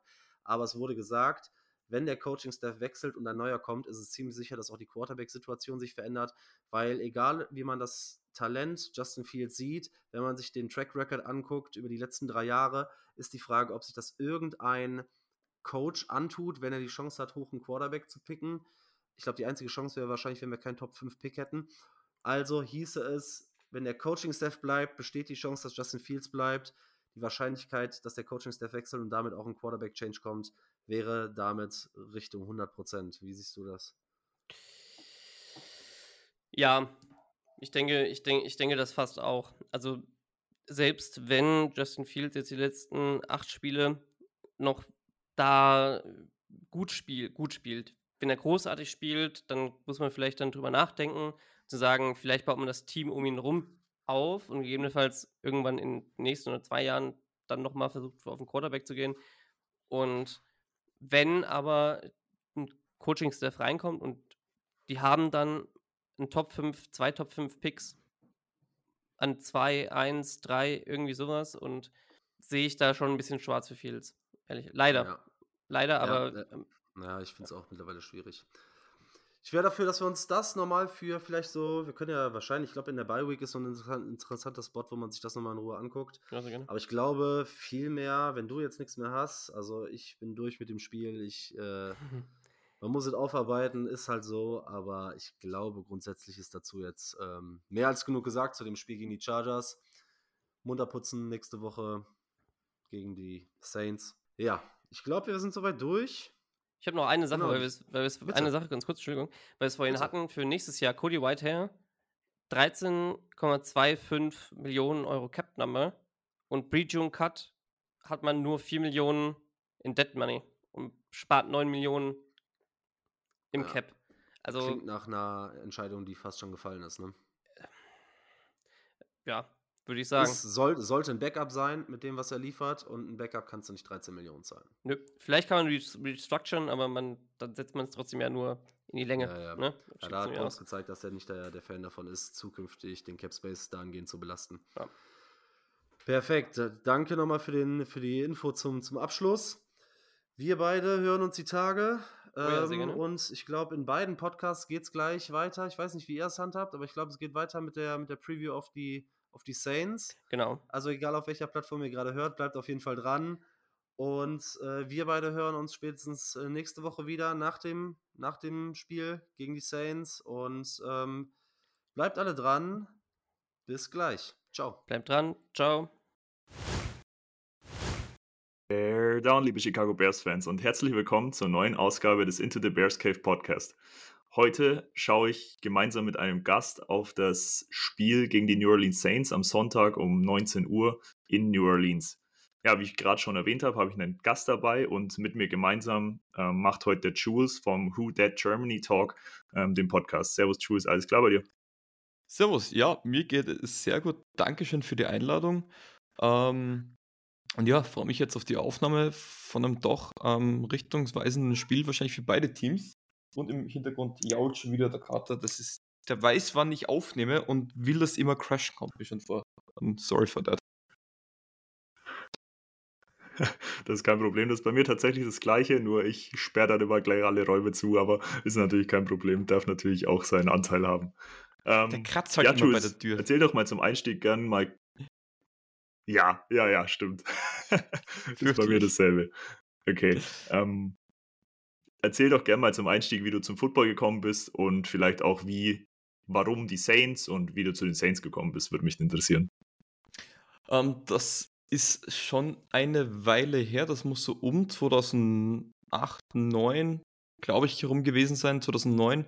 Das Jahr, wo die Saints den Super Bowl gewonnen haben. Ähm, Ich damals mit Saints noch gar nichts im Hut gehabt. Es war einfach so ein Kumpel von mir, wo ich einfach jedes Wochenende verbracht ha äh, hatte, kam eines Abends mal heim mit so einem Madden-Spiel. Und mein Wissen damals über Football war, ja, das sind ein Haufen Kühlschränke, die sich einfach gegenseitig irgendwie so die äh, Köpfe einschlagen und dort passiert gefühlt eh nichts. Ähm, hat auch länger gedauert, habe dann meistens mein erstes Lieblingsteam waren so gesehen die New York Giants. Einfach aus dem Grund, ich wusste, in meiner Heimatstadt Graz, im Süden von Österreichs, äh, gab es ein Team, das waren die Graz Giants. Und Graz Giants, New York Giants muss ja quasi das gleiche sein. Hat ein bisschen gedauert und es war dann eigentlich wirklich, ich habe so ein bisschen Football mal verfolgt, wie es halt gegangen ist. Damals war ja Football noch lange nicht so populär, wie es Gott sei Dank jetzt ist. Ähm, bin dann über diese eine Dokumentation gestoßen über Hurricane Katrina, ähm, die New Orleans Saints als Organisation mit der Stadt und dieser Zusammenhalt hat mich einfach so fasziniert, auch mit der Steve Gleason Story, ähm, dass mich das einfach so fasziniert hat und bin eigentlich seitdem Saints-Fan geworden. Das muss so dann so um 2012, 13 herum gewesen sein. Ah, okay. Ja, sehr interessante Geschichte. Ich finde das immer ganz cool zum Einstieg, weil jeder doch seine ganz andere Story hat, wie man zum Football gekommen ist und wie man auch zu seinem Team gekommen ist. Ist immer ganz, ist immer ganz witzig. Cool. Dürfte ich fragen, wie du Ja, eigentlich zu den Bears gekommen bist? bevor wir- Dürfte ich da kurz reincrashen? Ja, klar, gern. Klar. Ähm, Würde mich nämlich ja, ich interessieren. habe Verwandtschaft in Chicago, deswegen Oh, ich habe Verwandtschaft in Chicago, deswegen bin ich da ja so ein bisschen rein, rein aufgewachsen. Also man ist dann in die ganze Chicago Sports Geschichte reingekommen, also mit den Bulls, mit den Blackhawks, mit den Cubs und eben beim Football auch die Bears. Und ja, dadurch war das bei mir ganz, ganz natürlich, dass ich dann eben auch Bears-Fan geworden bin. finde ich aber cool. Finde ich richtig cool. Danke. Ähm, genau, bis wir ähm, jetzt mit dem Spiel starten, möchte ich als kleinen Nachtrag unsere Recaps zu den Ball Predictions zum Chargers-Spiel noch nachliefern. Das haben wir jetzt bei der, bei der Recap vergessen, aber die möchte ich der Vollständigkeit halber noch nachliefern, auch wenn die wieder ähnlich unerfolgreich waren die letzte Woche. Ähm, ich gehe sie mal ganz kurz durch. Der Dorian vom German Blitz Talk hatte als erste Ball Prediction der Rookie Edge Tui Tui Pulotu macht drei oder mehr Sacks. Die ist nicht aufgegangen. Und seine zweite Ball Prediction war es, dass Donald Bob Parham drei Touchdowns macht. Die war schon sehr bold. Er hatte einen Touchdown und vier Receptions für 43 Yards, aber natürlich die drei Touchdowns hat er nicht ganz geknackt. Bei Arne war die Prediction, dass Tyson Bagent über 250 Passing Yards wirft. 250 Passing Yards hört sich für jeden Nicht-Bears-Fan immer als gar nicht so krasse Marke an für den Quarterback, aber bei uns ist das tatsächlich schon so eine Marke, wo man dann schon sagen kann, das wird langsam in die Richtung bold. Und er hatte tatsächlich auch knapp, also die 250 Yards, er hatte 25 von 37 für 232 Passing Yards. Und Kyler Gordon hatte war seine zweite Ball Prediction und das hat er gesagt, Kyler Gordon hat zwei Takeaways und einen Touchdown. Davon ist nichts eingetroffen. Als letzte Prediction waren noch meine dabei. Da kann ich auch gleich sagen, die waren ähnlich erfolgreich wie letzte Woche. Also ich hatte als Ball Prediction Justin Herbert hat mindestens drei Turnover. Davon war gar nichts so. Und ich hatte als zweite Ball Prediction, weil ich eben dachte, dass Bajent und Tyler Scott eine ganz gute Connection hatten die letzten beiden Wochen, dass dieser Tyler Scott 100 Yards erreicht. Also sein erstes 100-Yard-Game. Aber er hatte nur eine Reception für 11 Yards. Also das war schon auch weit daneben. Aber mal gucken, vielleicht sind die Ball Predictions diese Woche ja erfolgreicher und vielleicht bringt uns Jules nachher auch noch zwei Ball Predictions mit, die wir dann mit aufnehmen können und vielleicht hat er dann, oder bringt er das ja dann wieder in die Erfolgsspur. Oh Gott, ich liege da immer so fürchterlich ja, falsch. Jules, schauen. ja, das ist, ist es immer so. Also, ich weiß nicht, Bold Predictions, die sollen ja auch bold sein und dann ist es schon, schon sehr unwahrscheinlich, dass die treffen, aber ich finde es immer wieder ganz witzig, was man sich so, was man sich da so ausdenken kann.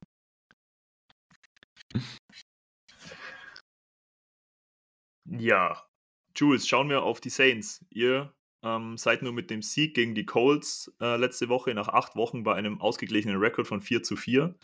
Die mhm. NFC South ist dieses Jahr eigentlich sehr ausgeglichen. Ihr teilt euch sozusagen aktuell mit den Falcons den ersten Platz und hinter euch lauern so die Buccaneers mit 3 und 4. Und die Panthers scheinen zum Glück für uns Bears-Fans, muss man sagen, wegen dem Pick nächstes Jahr, ähm, aktuell sehr abgeschlagen mit 1 und 6.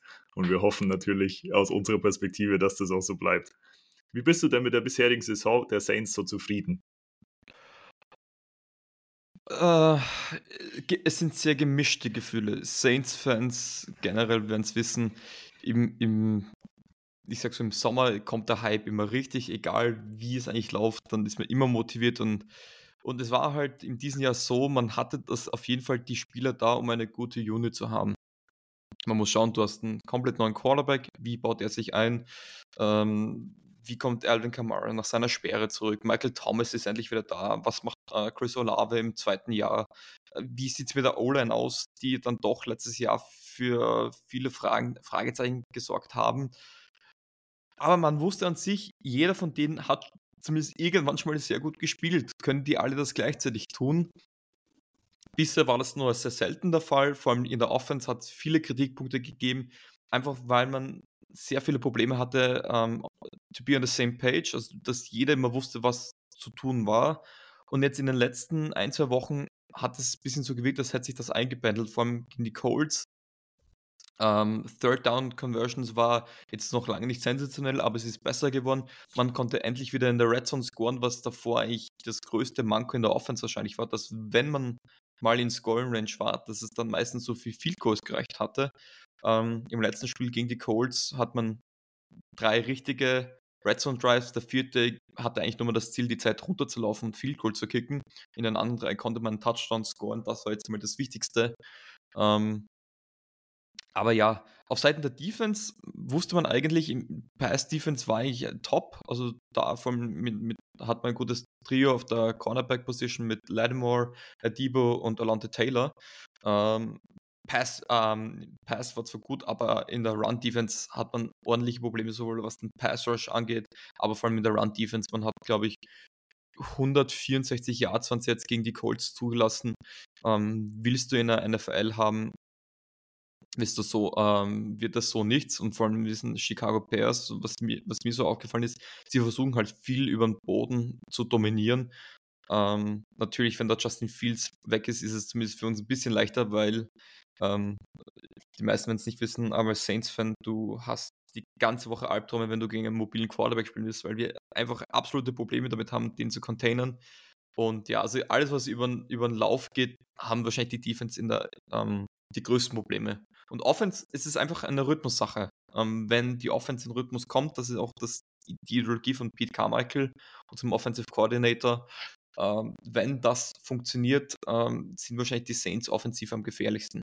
Ob sie es weiterhin nicht schaffen oder ob das nur so eine Ausnahme war wie gegen die Patriots, ähm, bleibt abzuwarten. Aber es hat mich zumindest deutlich positiver gestimmt als die Wochen zuvor. Okay. Was, was ich noch als, als News gelesen habe, ist, dass New Orleans Offense das erste Mal seit 2018 drei Spiele ja. hintereinander 400 oder mehr ähm, Total Net Yards hatte. Also das ist ja auch ein, eine Entwicklung, wo auf jeden Fall sehr positiv zu sehen ist bei euch, oder? Gott sei Dank auf jeden Fall. Ähm, es, ist, es, war, es ist überraschend passlastig noch immer. Also wir hatten ähm, gegen die Colts zum ersten Mal einen Lauf für über 20 Yards, ein 20er Touchdown-Run von Taysom Hill. Äh, Lauf ist da halt noch sehr problematisch, aber einfach, wie sich die Passing Offense entwickelt, ist auf jeden Fall mal in eine richtige Richtung. Auch weil die O-Line am Anfang sehr stark geschwächelt hatte, hat man umstrukturiert und Derek Carr fühlt sich jetzt auch wohler. Er hat einfach Panic Mode, ähm, wurde viel zu oft gesackt. Ich glaube, wir hatten in den letzten drei Spielen jeweils nur ein Sack zugelassen. Das ist gut, das ist auch wichtig. Ähm, weil man so Fehler minimieren kann. Und das nur so kann diese Offense, glaube ich, funktionieren, weil wenn du durchgehend Fehler machst, wird es einfach nichts. Das, da, da, ist einfach so der Sport aufgebaut, dass Fehler in der NFL meistens eiskalt bestraft werden. Und ja, aber es ist, wie du sagst, ähm, in den letzten drei Spielen 400 Net Yards. Ähm, das tut gut, das tut der Saints-Seele extrem gut, weil die ersten Wochen waren da wirklich hart zum Ansehen auch. Ja, das, das glaube ich dir. Das hart zu ansehen, das können wir als Bears-Fans auch sehr oft unterschreiben. Aber gerade diese 511 Total Net Yards äh, letzte Woche gegen die Colts, da muss man schon sagen, da hat wahrscheinlich ein Taysom Hill auch einen großen, äh, großen Anteil daran, der ja auf einmal wieder entdeckt wurde. Ich weiß dass wir haben auch so eine, so eine WhatsApp-Gruppe halt, wo wir so ein bisschen Football-Stuff immer posten mhm. und da habe ich auch reingeschrieben, ist, also von mir aus hätten die Saints Tyson, äh, Taysom Hill jetzt nicht vor dem Bears-Spiel wieder entdecken müssen. Also der war ja wieder das typische Schweizer Taschenmesser. Und ja, leider für die Bears haben sie ihn eine Woche zu früh wieder gefunden. Ja, es ist Taysom, also für mich ist es natürlich subjektiv gesehen, bei den Saints macht es mir am meisten Spaß, Taysom Hill zu sehen, weil er einfach alles macht und der Typ ist eigentlich auch nicht mehr der Jüngste. Ähm, da gibt es ein wunderschönes Statline. Ich glaube, die Saints sind, weiß nicht, 16 und 1, wenn sie Taysom Hill sieben oder mehr Carries geben. Der Typ scheint zumindest funktionieren. Ob es gegen die Bears wieder so sein wird, äh, bleibt abzuwarten. Es ist eigentlich nicht gerade die Saints, dass sie back-to-back immer so diese Riesen-Carry geben. Ähm, aber mal schauen, vielleicht waren sie doch positiv, positiv genug davon überzeugt, dass es doch vielleicht Sinn machen könnte, ihnen vermehrt die Kugel zu geben. Vor allem, weil wir im anderen Run, ansonstigen Run geben doch eigentlich noch unsere Probleme hatten. Ja, wie du, wie du schon sagtest, das normale, in Anführungszeichen, Run-Game ist ja eben noch eine Baustelle so ein bisschen oder ist noch nicht so richtig im Flow. Deswegen glaube ich, dass mit Taysom Hill diese, diese Variable, wenn die noch eingebaut wird, da auch das Run-Game da profitieren kann. Und generell die Offense. Deswegen, ja, ich finde Tyson Hill ist immer nicht zu unterschätzen. Ich vergleiche das immer ein bisschen mit Justin Fields. Also wenn er halt seine mhm. Scrambled Runs hat und seine, seine äh, Design Runs auch, das ist halt immer eine ganz, ganz gefährliche Ebene für den Gegner. Und da müssen die Bears schon einiges, oder da müssen die Bears schon drauf gefasst sein, glaube ich. Ja, es ist, also ich, ich weiß, wir kommen dann wahrscheinlich eh über die Injuries zu sprechen, vielleicht. Ähm, ich weiß nicht, wie es genau bei Justin Fields ausschaut. Ich weiß nur, dass er gestern nicht trainiert hatte. Also ich, ich, ich hasse Verletzungen und ich will immer gegen die Top-Units von der gegnerischen Mannschaft spielen, aber es kommt den Saints auf jeden Fall zugute, wenn Justin Fields ähm, nicht spielen würde, weil die Saints haben so ein brutales Problem gegen Scrambling Quarterbacks, dass sie einfach so ein Problem damit haben, die zu containen. Und ja, wenn, wenn das passiert, dass Fields spielen sollte, kann ich das jetzt schon voraussagen, dass der ein 100-Yard-Spiel am Boden hat. Ja, ich glaube, die Angst kann ich dir gleich im Voraus schon mal nehmen. Also ich, meines Wissens nach ist Justin Fields schon outgeruled worden für das Spiel und Tyson Bagent wird starten. Dementsprechend denke ich, seid ihr da nochmal mit dem Schrecken davon gekommen, wenn man das jetzt so anhört mit dem Scrambling Quarterbacks. Das ist Tyson Bagent nicht, beziehungsweise bisher definitiv nicht. Und ja, mal gucken. Eine Frage noch, bevor wir in den direkten Teamvergleich gehen. Wie zufrieden bist du denn aktuell mit Derek Carr, eurer Off-Season Acquisition auf Quarterback? Momentan ja, äh, er hatte Probleme, er hatte ziemliche Probleme, auch vor allem diesen Trigger zu pullen, auch underneath, den jetzt anzuwerfen, weil oft traut er sich nicht, dann verzögert er ein bisschen und dann ist das Window auch wieder zu. War aber auch wahrscheinlich von vielen Faktoren geschuldet. Die Spieler waren nicht immer auf derselben Page. Ähm, Olin hat zu früh nachgegeben, ähm, weshalb bei ihm immer so die tickende Uhr wahrscheinlich eine Sekunde vorgestellt wurde und der dann früh im Panic-Mode gegangen ist, obwohl es gar nicht möglich war, äh, nötig war. Das ist jetzt aber besser geworden. Er hatte für mich das beste Spiel im Saints-Trikot äh, gegen die Colts. Es war aber auch nur ein Spiel. Und gerne, ich bin da so, so neutrale, ich bin da nicht der gleich nach einem schlechten Spiel sagt, alles raus, alles weg, ist quasi äh, alles zum Vergessen. Ich bin einfach nicht dieser Typ. Gleichzeitig bin ich auch nicht einer, der nach einem Spiel sagt, so, das war jetzt die mega Performance, das ist jetzt der Future Hall of Fame und Super Bowl Gewinner. Nee, auch nicht. Das war ein Spiel. Es war ein gutes Spiel, mehr aber auch nicht. Aber an sich bin ich mit der Entwicklung von Derek Carr, wenn ich mir angeschaut habe, wo es zu Beginn der Saison war, jetzt doch immer mehr zufrieden. Ja, total. Also das so, als wenn man jetzt auf neutral darauf schaut, natürlich jetzt nicht aus Bears Brille mit dem Spiel vor Augen, aber ich sehe schon auch die Entwicklung von Derek Carr und ich glaube am Anfang der Saison, also gerade die ersten Wochen hat man sich so gedacht, okay, war das wirklich der richtige Move für die Saints? Aber ich finde so mit der, mit der Zeit und mit den Wochen, die so verstreichen, merkt man schon, okay, er fühlt sich immer wohler und wie, wie du sagst schon, das Spiel gegen die Colts war jetzt auf jeden Fall mal sein bestes Spiel. Ähm, ja, mal gucken, wie die Entwicklung weitergeht. Aber ich glaube, da bisher könnt ihr mit dem Trade ganz zufrieden sein, oder? Ja, auf jeden Fall. Viele haben vergleicht, weil sie haben sich die Statline angeschaut und gesagt, ja, eine Dalton war jetzt von den Stats eigentlich gleich gut. Ja, aber Stats, ich bin halt wirklich kein Fan, dass man sich nur eine Statline oder zwei, drei Statlines anschaut und sagt, ja, die sind komplett, die Statline ist gleich, also waren sie gleich gut. Die O-Line ist eine andere, es ist ähm, sind andere Spieler da, es funktionieren ein paar Dinge besser, ein paar Dinge schlechter, aber was mich da halt am positiven stimmten, äh, stimmte, ist wirklich halt, es ist nicht gut, aber es wird besser. Und das ist das, wo es halt in der NFL drauf ankommt. Es bringt dir nichts, wenn du zwei, drei Spiele gut bist, wenn danach alles zu vergessen ist. Genauso umgekehrt. Du musst dich stetig weiterarbeiten, Woche für Woche. Und wenn du das machst, das machen halt die guten Teams aus, finde ich. Und das ist eine Entwicklung, die ich positiv sehen muss bei Carr. Also ja, ich bin da auf jeden Fall momentan zumindest guter Dinge. Weil frag mich am Montag, vielleicht sieht es da dann schon wieder anders aus.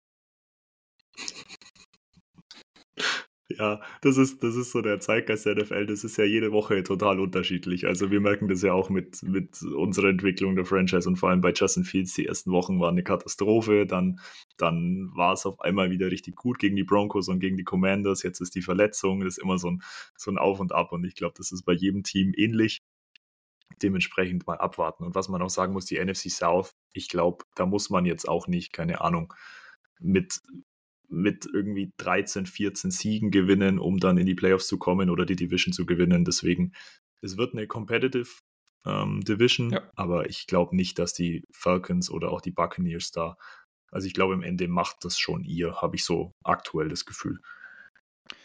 Die Bewegung ist in die richtige Richtung, aber ja, es bleibt offen und ich glaube, jedes Division-Game macht es halt doppelt so wichtig. Ähm, aber ja, das ist halt Football. Da kann auch ein einzelnes Spiel da für einen richtigen Impact sorgen. Total. Ja, Jules, wie, wenn wir mal auf den direkten Teamvergleich schauen, was siehst du denn als Stärken der Saints, wo jetzt, wo du denkst, da werden es unsere Bears besonders schwer haben? Also sowohl kann defensiv als auch offensiv sein. Ich glaube, ähm, die Saints verstehen es jetzt langsam wieder mehr, diese Ideologie von Pete Carmichael auch mit Drew Brees ein bisschen umzusetzen. Das heißt, auch ein Running Back diese Option Routes zu geben. Äh, die Bears hatten ja ähm, doch Probleme auch mit Screens, was mir so als Außenstehender vorgekommen ist. Ähm, etwas, was die Saints gefühlt noch gar nicht eingebaut haben. Das wird darauf jetzt ankommen, das gut einzubauen. Eben halt Kamara im, ins Passing Game, auch Country Miller und, und Jamal Williams.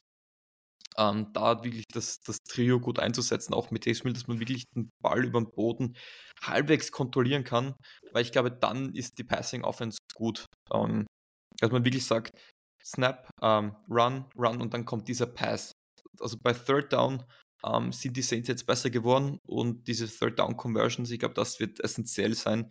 ähm, dass man da auch mal diese tiefen Bomben dann halt suchen kann. Also es müssen die Running Backs sind im Run Game noch nicht gut genug, wie, wie man es sich erhofft habe. Ich glaube, wenn sie gut genug spielen können, dass sie dann in weiterer Folge einfach ähm, übers Passing Game die Bears schlagen können. Das ist so ein bisschen, glaube ich, die Philosophie, dass man sich in erster Linie das Passing Game so leicht wie möglich machen kann.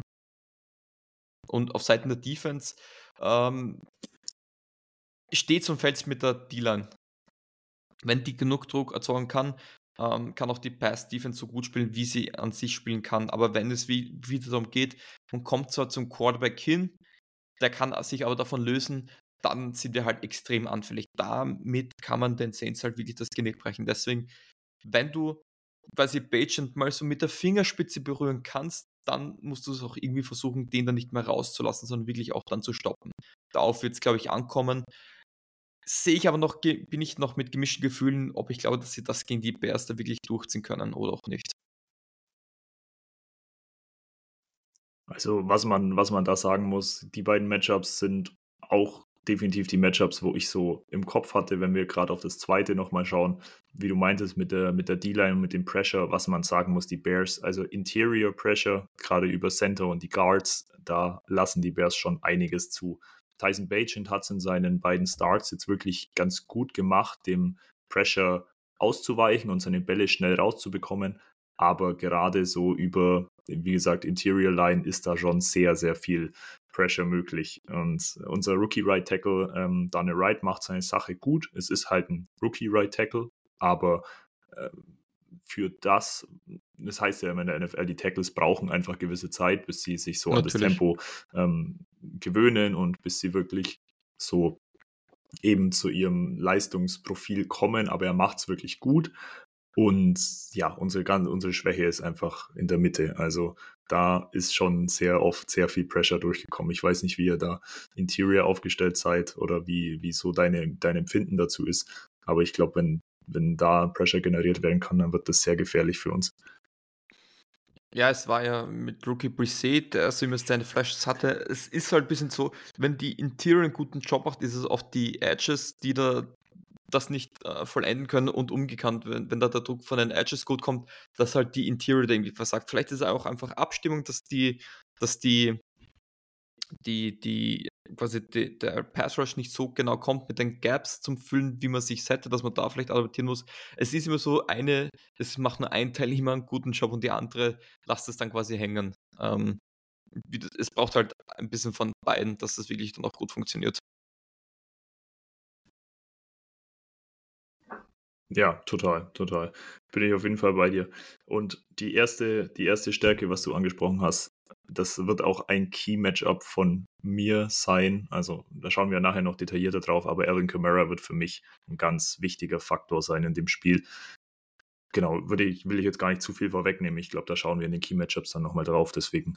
Aber mhm. nur das mal so viel gesagt. Was siehst du denn als potenzielle Schwächen der Saints? Aber also wo können wir als Bears angreifen und wo sagst du, okay, das läuft bisher wirklich noch nicht so gut und da könnten wir anfällig sein? Um, ähm, also einerseits die Saints sind extrem undiszipliniert und man kann ja Gegner zum gewissen, zum gewissen Grad auch zu Fehlern zwingen.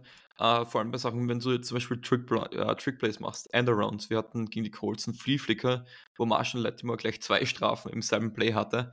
Ähm, das bricht uns gerne mal das Genick. Uh, und ja, du musst Druck bringen. Du musst, glaube ich, sehr, also nicht wirklich konservativ spielen, sondern wirklich versuchen, ähm, Derek Carr das Leben schwer zu machen, dass er dann quasi wieder in diesen Panic Mode verfällt die Olan, man weiß, sie ist jetzt bei weitem nicht die beste. Und wenn du da vielleicht auch dieses Design Blitzes bringen kannst, kannst du auch Derek Carr zum Fehler zwingen, dass er dann ein Passspread sich komplett überwirft und dass da dann der Safety steht. Ähm, und auf Seiten der Chicago Bears Offense, run the ball. Wenn du, du musst versuchen, über den, den Boden äh, dich in bessere Situationen zu bringen. Das, wenn du mit dem zweiten und fünf immer starten kannst, ist das Leben halt deutlich und deutlich leichter wie bei Second and 10 oder Second and 8.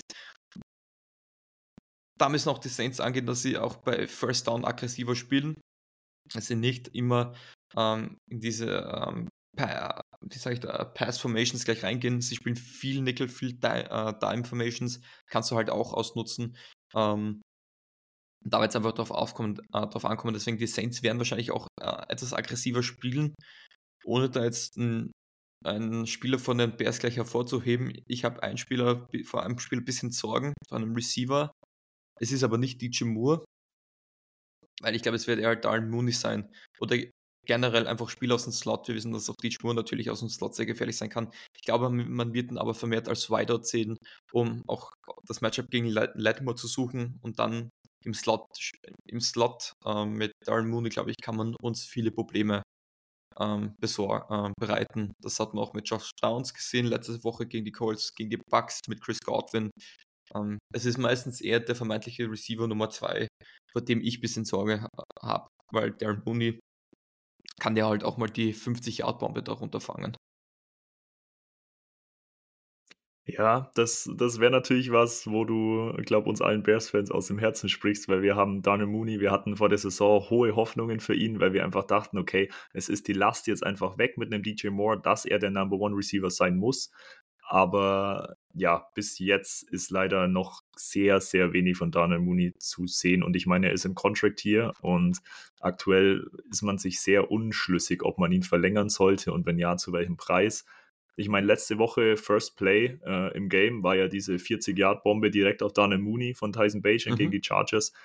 Aber danach war halt gar nichts mehr. Also ich weiß nicht, ob er nicht richtig eingebunden wird, aber wie du sagst, wenn, wenn das so ein Matchup sein könnte, dann hoffe ich natürlich, dass es unser Offensive Coordinator Lugetzi auch so sieht und Darnell Mooney endlich mal mehr ins Spiel bringt. Also ja, ist immer, ist, ist sehr schade, wie die Saison aktuell für ihn verläuft und ich hoffe auch, dass er jetzt endlich mal so ein bisschen Fuß fassen kann.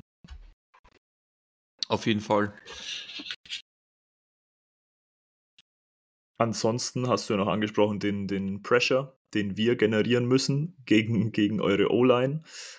Ja, Pressure ist bei uns, bei uns leider ein sehr leidiges Thema. Also wir generieren so gut wie gar keinen Pressure. Also unsere Run-Defense ist gut, ähm, Top 3 oder Top 5 sogar in der Liga. Mhm. Also ist wirklich gut, aber unser Pass Rush ist wirklich, also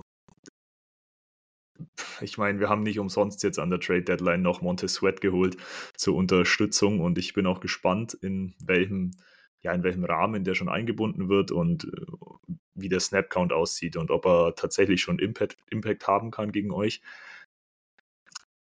Aber ansonsten, wenn wir jetzt von Monte Sweat weggehen, wo wir natürlich hoffen, dass er die Production sehr, sehr steigern wird, ist da halt wirklich nichts. Der Einzige, der ein bisschen Pressure generiert, ist Yannick Ngakwe.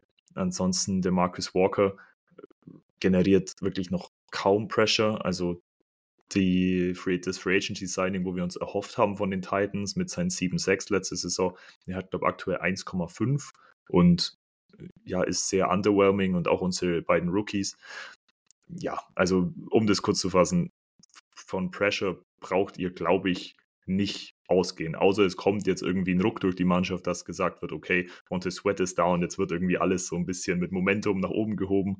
Aber ja, ich glaube, da hat Derek Carr schon, schon gut Zeit in der Pocket und gut Zeit, seine Receiver zu finden. Und das sehe ich dann mit einem Rashid Shahid sehr, sehr gefährlich.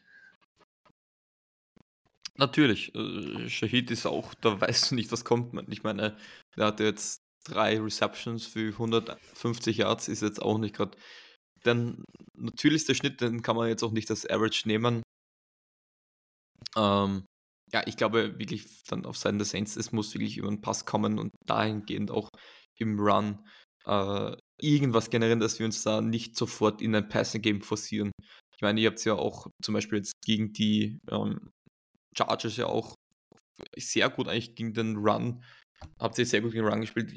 Jetzt 25 Carries gegen euch für 54 Yards, das ist gar nichts. Der längste Run war für 7 Yards. Also da machst du dir halt das Leben auch extrem schwer. Deswegen weiß ich auch gar nicht, ob man deswegen vermehrt Taysom einsetzen möchte oder dass es gar nicht versuchen will. Um, sondern wirklich klassisch mit Alvin Kamara. Aber wird definitiv ein Key-Factor sein. Beide Teams, wie sie den Run stoppen können bei einer Mannschaft schaut es dabei sehr gut aus, bei der anderen eher schlecht. Ja, und das ist, das ist, hat sie jetzt natürlich ganz gut eingeleitet, wahrscheinlich unabsichtlich, aber ähm, ein Key-Matchup von mir, wie du gerade gesagt hast, ist das Run-Game. Und was so absurd ist, die Bears sind zwar eine sehr, sehr gute und eine Top-Tier, möchte ich schon fast sagen, Run-Defense, aber sind meiner Meinung nach trotzdem wahnsinnig anfällig gegen Receiving Backs. Also wir haben das in Woche 1 gegen Aaron Jones gesehen und auch letzte Woche gegen Austin Eckler. Klar, dieses klassische Run-Game verteidigen wir wirklich gut, aber ähm, sobald die Running Backs irgendwie ins Receiving involviert werden, wie du sagst, durch Screens oder eben durch, durch das klassische Routenlaufen oder Option Routes, dann wird das sehr, sehr gefährlich für uns. Und ich sehe da Alvin Kamara als, als wirklich Key Personality, weil ich eben gesehen habe, was mit Aaron Jones passiert ist und was gegen Austin Eckler passiert ist. Und das ja, sehe ich als brand, brandgefährliche, gefährliches Matchup. Auf, auf jeden Fall. Ähm, kann ich euch gleich einen Fact geben. Wenn die Saints bei First Down eine Incompletion werfen, äh, ist die Chance hoch, dass sie bei zweiten Versuch äh, laufen werden. So machen sie es meistens. Ob sie es dann gegen die Bears machen, ähm, bleibt abzuwarten, ob da irgendwas geht, weil du willst dich meistens, ist den Saints lieber, sie haben eine dritte und sechs als eine dritte und zehn.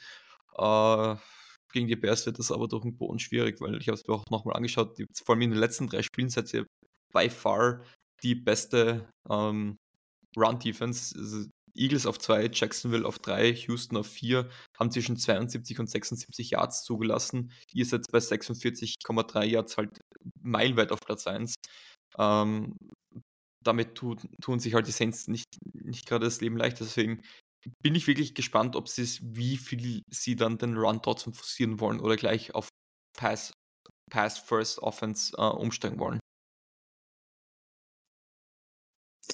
Ja, das, wie du sagst, das wird tatsächlich sehr spannend. Und ja, die Statistik, du sagst es schon, 45 Yards per Game ist dieses klassische Run-Game, wie ich schon gesagt habe, wird wirklich sehr gut unterbunden von unserer Defense. Also, wenn man was herausstellen kann in der Defense, dann definitiv den, die Run-Defense. Und da wird es auch für den Camara sehr schwer. Aber wie ich schon gemeint habe, sobald ein Camara ins Receiving involviert wird, was er ja sehr viel wird im Normalfall, wird es sehr gefährlich. Also ich glaube trotzdem, dass ein Evan Kamara da ein sehr gutes Spiel haben kann, wenn die Bears das nicht irgendwie besser unterbinden können, gerade auf Linebacker auch, wenn man da ein bisschen Alvin Kamara mehr im Auge haben muss. Weil Tremaine Edmonds hat zwar die Pass Coverage, was eigentlich sein, sein, seine Paradedisziplin ist, ist er jetzt wirklich wieder so, wo er langsam auf das Level kommt, was auch, was wir uns erwartet haben von dem Trade.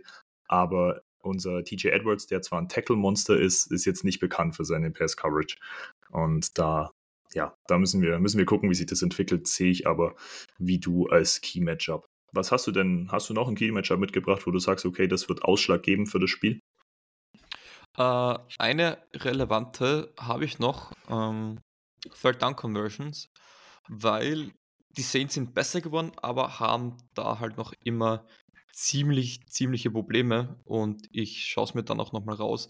Da waren halt die, die Bears vor allem in den letzten drei Wochen extrem stark, äh, was mir selber so nicht aufgefallen wäre. Ähm, aber ich kann es auch, ich habe es nochmal da in den letzten drei Spielen, so jetzt habe ich es natürlich wieder verloren, ähm, werden beide zwar immer besser, also auch die Saints, wie gesagt, ist es besser geworden, aber da musst du dann halt auch exekuten. Vor allem, wir haben ja vorher gesagt, die Saints wollen es vielleicht wieder versuchen, sich in, man, in eine manageable Position zu geben, auch über den Lauf.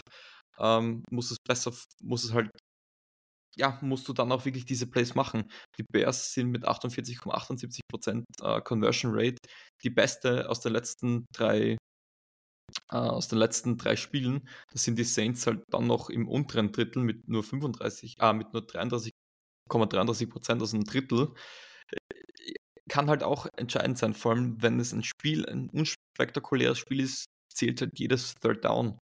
Und da muss vor allem in Richtung Saints Defense diese Stops auch her, weil man spielt oft gute Plays an der Defense und es reicht dann immer so dieses kleine bisschen Filter noch, und diese Kleinigkeiten kannst du dann halt auch machen, vor allem bei Third Down, glaube ich. Ja, total. Du sprichst es an. Third Down Conversion natürlich immer, immer wahnsinnig, wahnsinnig wichtig. Und ich bin auch über die Statistik der Bears gestolpert und war tatsächlich ziemlich verwundert, über die gute Third Down Conversion, weil sich das irgendwie beim Schauen nicht so, oder was heißt beim Schauen, natürlich sieht man es dann, aber es fühlt sich einfach nicht so an, als wären wir da so effizient die letzten Wochen. Deswegen, ja, wie du sagst, Third Down Conversion und dann eben das leidige Thema immer, geht man bei Fourth Down dafür? Die Statistiken sagen ja meistens ja, aber mhm. spielt man dann auf Nummer sicher? Ich bin wirklich gespannt, wie sich das Spiel in der Richtung entwickelt. Ich habe als Key Matchups noch, wir haben zwar jetzt schon viel über die Running Backs gesprochen, aber für uns ist es einfach essentiell, dass unser Rushing Game funktioniert gegen euch. Ich meine, wir spielen mit Tyson Bagent. Es ist immer noch ein ähm, Division 2 Undrafted Free Agent Rookie. Er macht seine Sache, finde ich, ganz solide. Also er hat eine gute Pocket Awareness, er ist, mhm. kriegt seine Bälle wirklich schnell weg und macht gute Reads und ist auch tatsächlich, was den Pressure angeht, also er kann Pressure gut ausweichen, was ich jetzt so gesehen habe, die, die letzten zwei Starts. Aber es ist einfach essentiell, dass unser, Pass, äh, unser Rushing-Game funktioniert. Und das vor allem mit Dante Foreman, Darrington Evans und Roshan Johnson, der wieder zurückkommt, diese, äh, nee, der, also der jetzt einfach wieder zurück in die Spur kommt, so wollte ich sagen. Mhm. Weil nur wenn das Rushing bei uns funktioniert, können sich halt auch Wege fürs Passing-Game öffnen. Das ist immer so und vor allem bei uns jetzt so, weil wir einfach Tyson Bagent unterstützen müssen. Deswegen glaube ich, das wird wahnsinnig wichtig, weil wir können nicht erwarten, dass Tyson, ba äh, Tyson Bagent euch über die Luft aus, also ausschließlich über die Luft schlägt. Das wäre ein bisschen, ja, bisschen arg, arg, ja, hochgedacht und ich glaube, Bears Quarterbacks, wie gesagt, ich habe vorhin schon in die Ball Predictions gemeint, wenn Bears Quarterback über 250 Yards wirft, ist das schon eine wahnsinnige Leistung für uns, was für andere so ein typisches Spiel ist im Endeffekt. Deswegen, ja, um es abzuschließen, Running Game wahnsinnig essentiell für uns. Ja, Jules, was, was sagt denn euer Injury Report? Gibt es jemand, wo du Sorgen hast? Oder ich habe es auch mal durchgeschaut, es gibt viele Limited Participants, ja. aber eigentlich sollten die ja spielen im Normalfall. Also es schaut wirklich überraschend gut aus. Michael Thomas war limited, aber da hat man schon gesagt, der wird auch im Laufe der Woche wahrscheinlich auf Full Participant umsteigen. Hat ihm halt aufgrund seiner, ich glaube, er hatte so eine Lebensmittelvergiftung, hat auch ein bisschen an Körpergewicht verloren. Ähm, da ist er wieder voll zu Kräften gekommen. Es haben nur Linebacker Ty Summers und Lim Bowden Jr. Ähm, waren die einzigen, die nicht trainiert haben. Ansonsten hast du viele davon sind eh ähm, die alten gleichen Marcus May, der noch von einer ähm, Krankheit zurückkommt, war wieder voll dabei. Der Murray Davis mit dem Knie war limited, aber wird auf jeden Fall spielen. James Hurst ist sehr interessant. Guard und Tackle auf der linken Seite ähm, ist jetzt wieder limited. Der hat sich im Spiel gegen die Texans, wenn ich mich das jetzt richtig erinnere, den Knöchel verletzt gehabt. Ähm, ähm, David äh, wäre es gut, dass man den dann auf Guard wieder einsetzt, weil Andrew Speed eigentlich auf Tackle einen sehr guten Job macht. Den würde ich da gar nicht wegnehmen. Ähm, hat mir auch immer so durchrotiert und, und einfach diese Tiefe auf, auf der Guard-Position wieder zu bringen. Und ja, dann war es halt viele, die einen Ruhetag haben. Ryan Ramchick, Jimmy Graham war jetzt nichts Überraschendes auch Taysom Hill war jetzt die letzten Wochen immer schon limited, aber das ist wirklich nur eine Vorsichtsmaßnahme. Also so an sich schaut es eigentlich überraschend gut aus, was eigentlich völlig konträr zu den letzten Jahren immer war. Ähm, freut uns da auf jeden Fall. Ja, ich habe es mir auch angeschaut und mit dem Wissen, wie es eben die letzten Jahre war, wie du meintest, die Saints waren ja immer sehr, sehr verletzungsgeplagt. Und ja, diese Woche schaut es tatsächlich gut aus. Also Limited Participant heißt ja eigentlich im Normalfall, dass man schon irgendwie spielt, wenn es geht. Und genau. Ja, mit den anderen beiden Teil Ty Summers und Lynn Bowden. Mal sehen, wie sich das, wie sich das entwickelt. Concussion bei Ty Summers steht hier bei mir noch. Ja, mhm. muss man gucken, inwieweit er das Protokoll abschließen kann. Ich meine, heute ist Donnerstag, vielleicht kommt dann der aktualisierte Injury Report heute Abend noch raus und wir wissen mehr, aber mal gucken. Genau, man muss auch generell Wenn wir sagen, da auf die. Also, sorry. Nee, ähm, äh, gerne, wenn, Na, wenn gut, ein Spieler. Gut, ausschnell. Ähm, wenn Spieler am ersten Trainingstag schon limited sind, ist es meistens ein starkes Indiz, dass sie auch spielen sollen, dass man sie einfach nur für den Spieltag geschont hinbringen möchte. Wenn das dann halt von DNP auf LP mal umsteigen soll, das ist dann immer so fraglich. Aber wenn man mit LP, also mit Limited Participation startet, ähm, ist es meistens immer ein Indikator, dass sie spielen werden. Ja, genau. Wir, ich schaue mal noch ganz kurz auf den Bears Injury Report. Da ist unser Starting Safety Jaquan Brisker drauf mit einer Concussion, hat am Mittwoch nicht trainiert. Da muss man mal gucken, wie weit er in dem, im Protokoll kommt und vielleicht bis die Folge online ist, weiß man da mehr. Das wäre natürlich ein herber Rückschlag für uns, wenn Jaquan Brisker nicht spielen sollte. Jaquan Brisker ist für uns diese Saison jetzt auch so ein Phänomen. Also er ist wirklich jede Woche irgendwie auf dem Injury Report, was natürlich ja nicht gerade sehr entspannend ist für uns Fans, aber in den meisten Fällen schafft er es irgendwie zu spielen. Nur bei Concussion, ja, bei Concussion ist es immer so eine Frage und das entscheiden ja dann höhere Mächte, ob, ob man spielen darf oder nicht. Ansonsten steht Jermaine Edmonds noch neu auf dem Report mit einer Knee-Injury, hat am Mittwoch auch nicht trainiert. Da ja, müssen wir auch mal hoffen, aber was ich jetzt so gelesen habe, sollte es eigentlich für Sonntag ich hoffe, ich habe da jetzt nicht falsche Erinnerungen, aber ich meine, für Sonntag soll es eigentlich klappen. Müssen wir aber, wie gesagt, einfach gucken, was der, was der Injury Report sagt. Ansonsten Eddie Jackson ist wieder Full Participant und ja, der Rest ist, Rest ist wie gehabt. Ja, natürlich Justin Fields. Justin Fields habe ich vergessen, aber ja, Justin Fields, wie schon anfangs erwähnt, wird nicht spielen, wird euch wahrscheinlich schon in gewisser Weise freuen, freuen weil du meintest, Scrambling Quarterbacks immer so eine Sache gegen euch. Ähm, dementsprechend. Wir hoffen natürlich aus Bears Sicht, dass Justin Fields nach dieser Woche endlich mal wieder da ist, weil ich meine, wir müssen einfach wissen, ob wir mit ihm weitergehen nach der Saison mhm. und je mehr Spiele er verliert oder halt nicht spielen kann, ist natürlich so die Frage. Ich habe am Anfang seiner Injury gesagt, okay, wenn es mehr als vier Spiele sind, dann ist es schon wirklich ein herber Rückschlag, weil wir eben, ja, wir müssen wissen, was wir haben und wir müssen wissen, ob wir mit ihm weitergehen. Ja, was ist denn da deine Meinung? Hast du da eine Meinung dazu?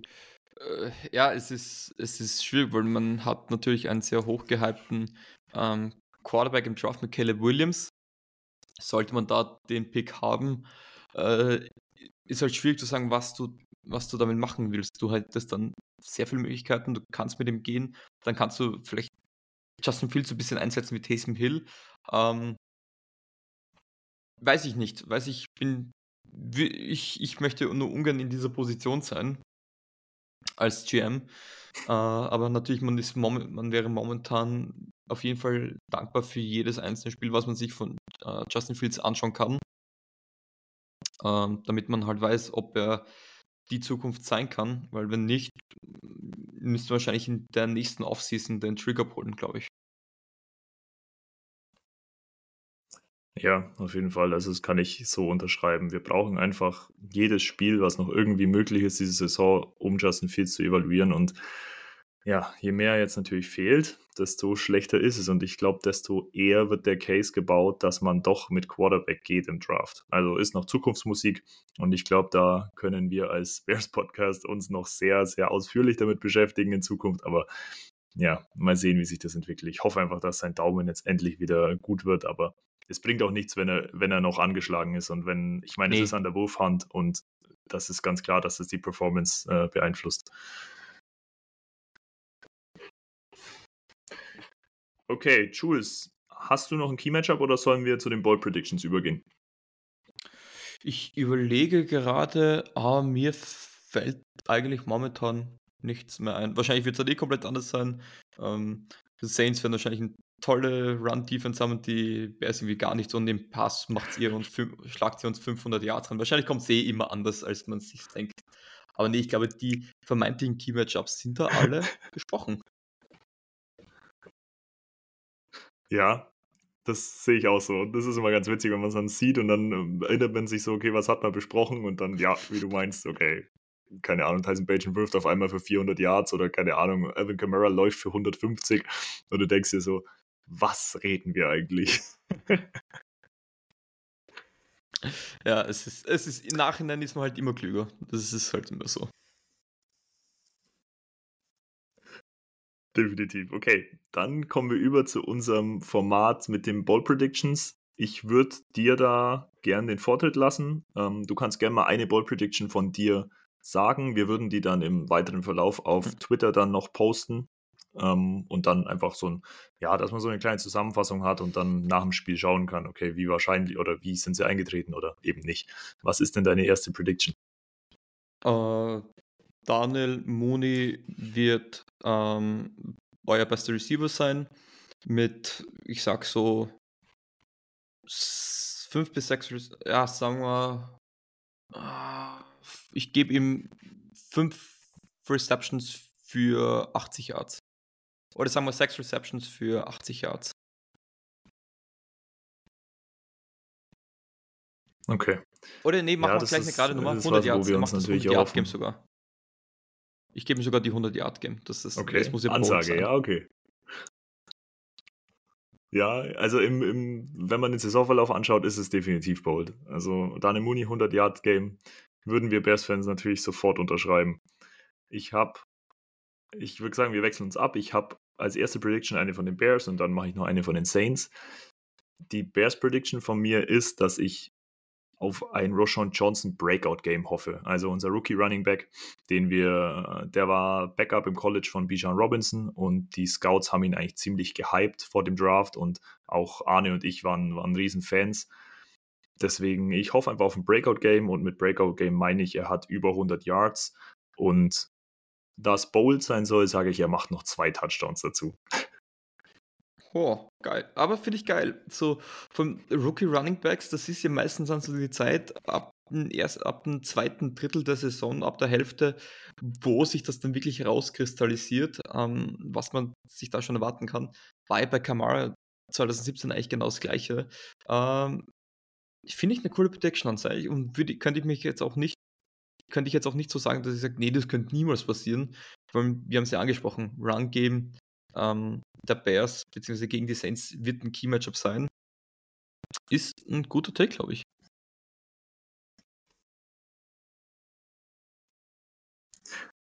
Vielen Dank, ja. Mal, mal schauen. Vielleicht treffe ich ja mal eine. Mit Ball Predictions bin ich bisher noch nicht so erfolgreich, aber wir werden sehen. Äh, Jules, was ist denn deine zweite Ball Prediction? Ähm, ich gehe dann rüber zu den Saints und sage ge- äh, auf der anderen Seite, Michael Thomas wird sein Breakout geben haben. Sieben Receptions für über 100 Yards. Ir irgendwann. Das, Ja, das- witzig, also, witzig, dass du Michael Thomas nimmst. ich, ich weiß nicht, spielst du Fantasies selber? Ja, klar. Der Typ, der, das ist der Typ, der dir, wenn du, du brauchst 10 Punkte, du stellst auf Michael Thomas auf. Du kriegst keine 8, du kriegst aber auch gefühlt keine 12. Also der hat wirklich so diesen Floor von 10 Punkten. Und, und ähm, ich mag einfach seine Leidenschaft. Er war in seiner Vergangenheit oft so ein bisschen so Sachen, auch auf Twitter, wo man sich an den Kopf greifen muss. Aber ja, Receiver sind Dieben. Das, als Ex-Receiver kann ich das irgendwo unterschreiben. Ähm, und ich glaube, jetzt wäre so ein Zeitpunkt, dass da endlich mal so ein bisschen der Knopf aufgeht. Äh, Würde mir zumindest auch wünschen. Ja, voll. Ich hatte ihn letztes Jahr in den ersten, wie viele Wochen hat er gespielt? Drei, vier oder so, wo er komplett glaub, drei. abgegangen ist In und dann war er auch wieder verletzt. Es ist Fantasy-technisch, du hast deswegen, halt bei, also- bei Thomas extrem viele Rufzeichen bei seinem Namen aufgrund seiner Injury History. Aber was ich so gesehen habe, die Injury ist jetzt bei ihm nicht mehr relevant. Also er absorbiert auch die Hits extrem gut und war eigentlich der einzige Receiver, der, nehmen wir seine Krankheit mal außen vor, noch nie am Injury Report seit ähm, der Offseason war. Okay, ja, das ist, das ist auf jeden Fall gut zu hören, weil Michael Thomas, wie du schon sagtest, war immer so ein bisschen Injury geplagt und wenn er jetzt wieder fit ist, ist natürlich sehr gut für euch und er ist trotzdem noch ein sehr guter Receiver. Also vor allem mit dem, in dem Receiving Core mit Olave und mit Shahid noch dazu, das ist schon ein sehr interessantes Trio. Es ist interessant, weil ich hatte tatsächlich auch Michael Thomas als meine zweite Ball Prediction. Also ich hatte auch ein Michael Thomas Breakout Game. Werde jetzt aber nochmal umswitchen und ich sag ähm, als Saints, als Saints ähm, Prediction, dass die Saints über 4,56 machen. Ich traue unserer Offensive Line nicht und ich glaube, ihr werdet Interior Pressure generieren und da es bold sein soll, sage ich über 4,5. Du schüttelst schon den Kopf, ist, ist nicht so Find realistisch, ich, ich, oder? Ich, ich, ich, ich finde es geil. Du, es, es gibt diese Spiele, ähm, wo es dann einfach auch funktioniert. Also, es, man hätte auch 4, 5, 6 gegen die Colts generieren können, aber dann ist halt ein, ein Gardner Minshew immer rausgeschlüpft. Und Tyler Bagent, was ich gesehen habe, ist, das ist so ein kleiner, quirliger Typ, einfach der schwierig zu Boden bringen ist. Ähm, vielleicht schaffen es die Saints. Ähm, würde mich richtig freuen. Es ist auf jeden Fall bold. Ähm, Glaube ich auch nicht. Ich kann es mir nicht vorstellen. Ich würde es mir wünschen. Ich würde es mir wirklich wünschen. Äh, ich glaube es aber nicht. Okay, ja gut, dann, dann äh, schreiben wir uns am Montag nochmal und dann schauen wir mal, was rausgekommen ist. Sehr gut. Okay, Jules, zum Abschluss noch den, ich habe noch den Spread mitgebracht und zwar sind die New Orleans Saints ähm, 7,5 Punkte Favorit zu Hause gegen die Bears. Was würdest du sagen? Nimmst du das Over oder nimmst du da das Under? Ist, ist schwierig, das wäre dann so ein Spiel, wo ich gar nicht drauf setzen wollen würde, weil ich bin prinzipiell kein Fan von Under, aber ich finde den Spread relativ hoch angesetzt. Ich habe jetzt selber auf einer Plattform geschaut, da ist sogar auf 8,5. Ähm, bei 8,5 würde ich, glaube ich, es ist schwierig, weil ich, ich, ich muss sagen, ich, ich favorisiere die Saints, aber die Saints sind dann auch so eine Mannschaft, die nicht gerne äh, dann diese Shootouts machen, sondern wo es auch mal gerne dann eng werden kann. Von dem her, ja, ich habe in meinem Podcast, wäre ich dann over, weil ich glaube, es habe ich auf Shootout getippt, weil ich da auch ein bisschen bold sein wollte. 7,5, äh, ja, gehe ich, geh ich sogar, nehme ich das over gehe ich mit Saints minus 8,5, glaube ich sogar. Aber da, darauf könnt ihr euch positiv okay. stimmen, weil ich liege ja, bei solchen Prediction in der Regel immer falsch.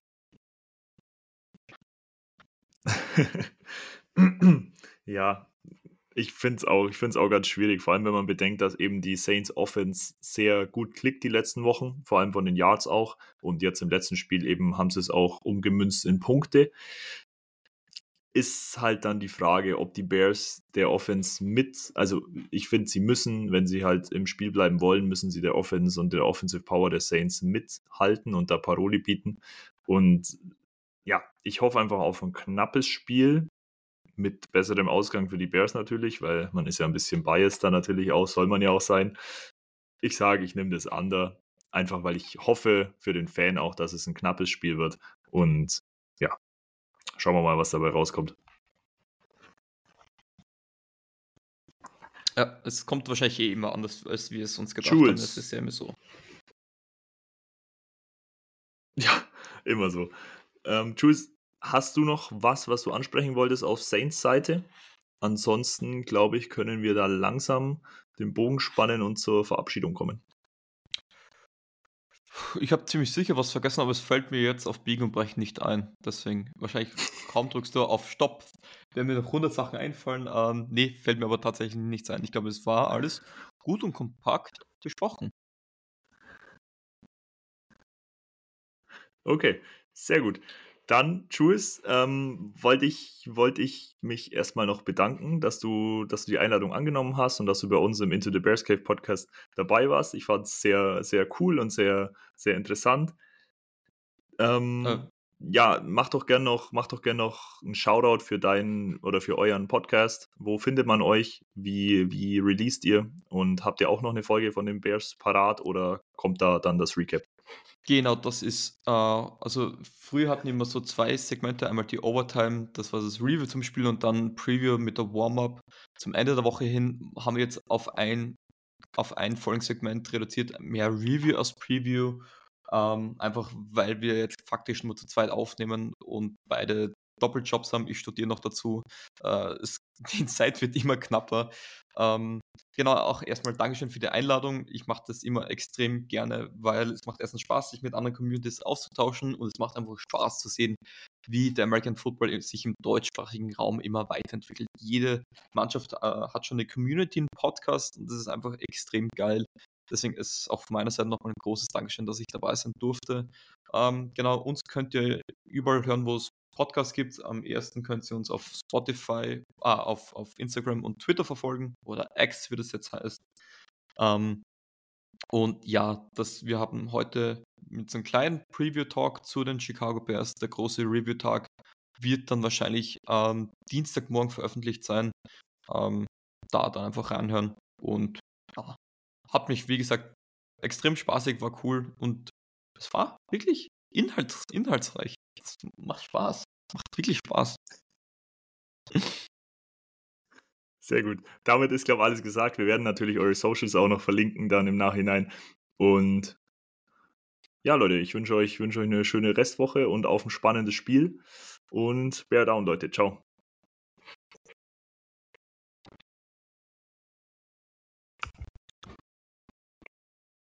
So, meine Katzen spielen jetzt auch schon wieder im Hintergrund. So, ich glaube, jetzt wurde gestoppt, oder?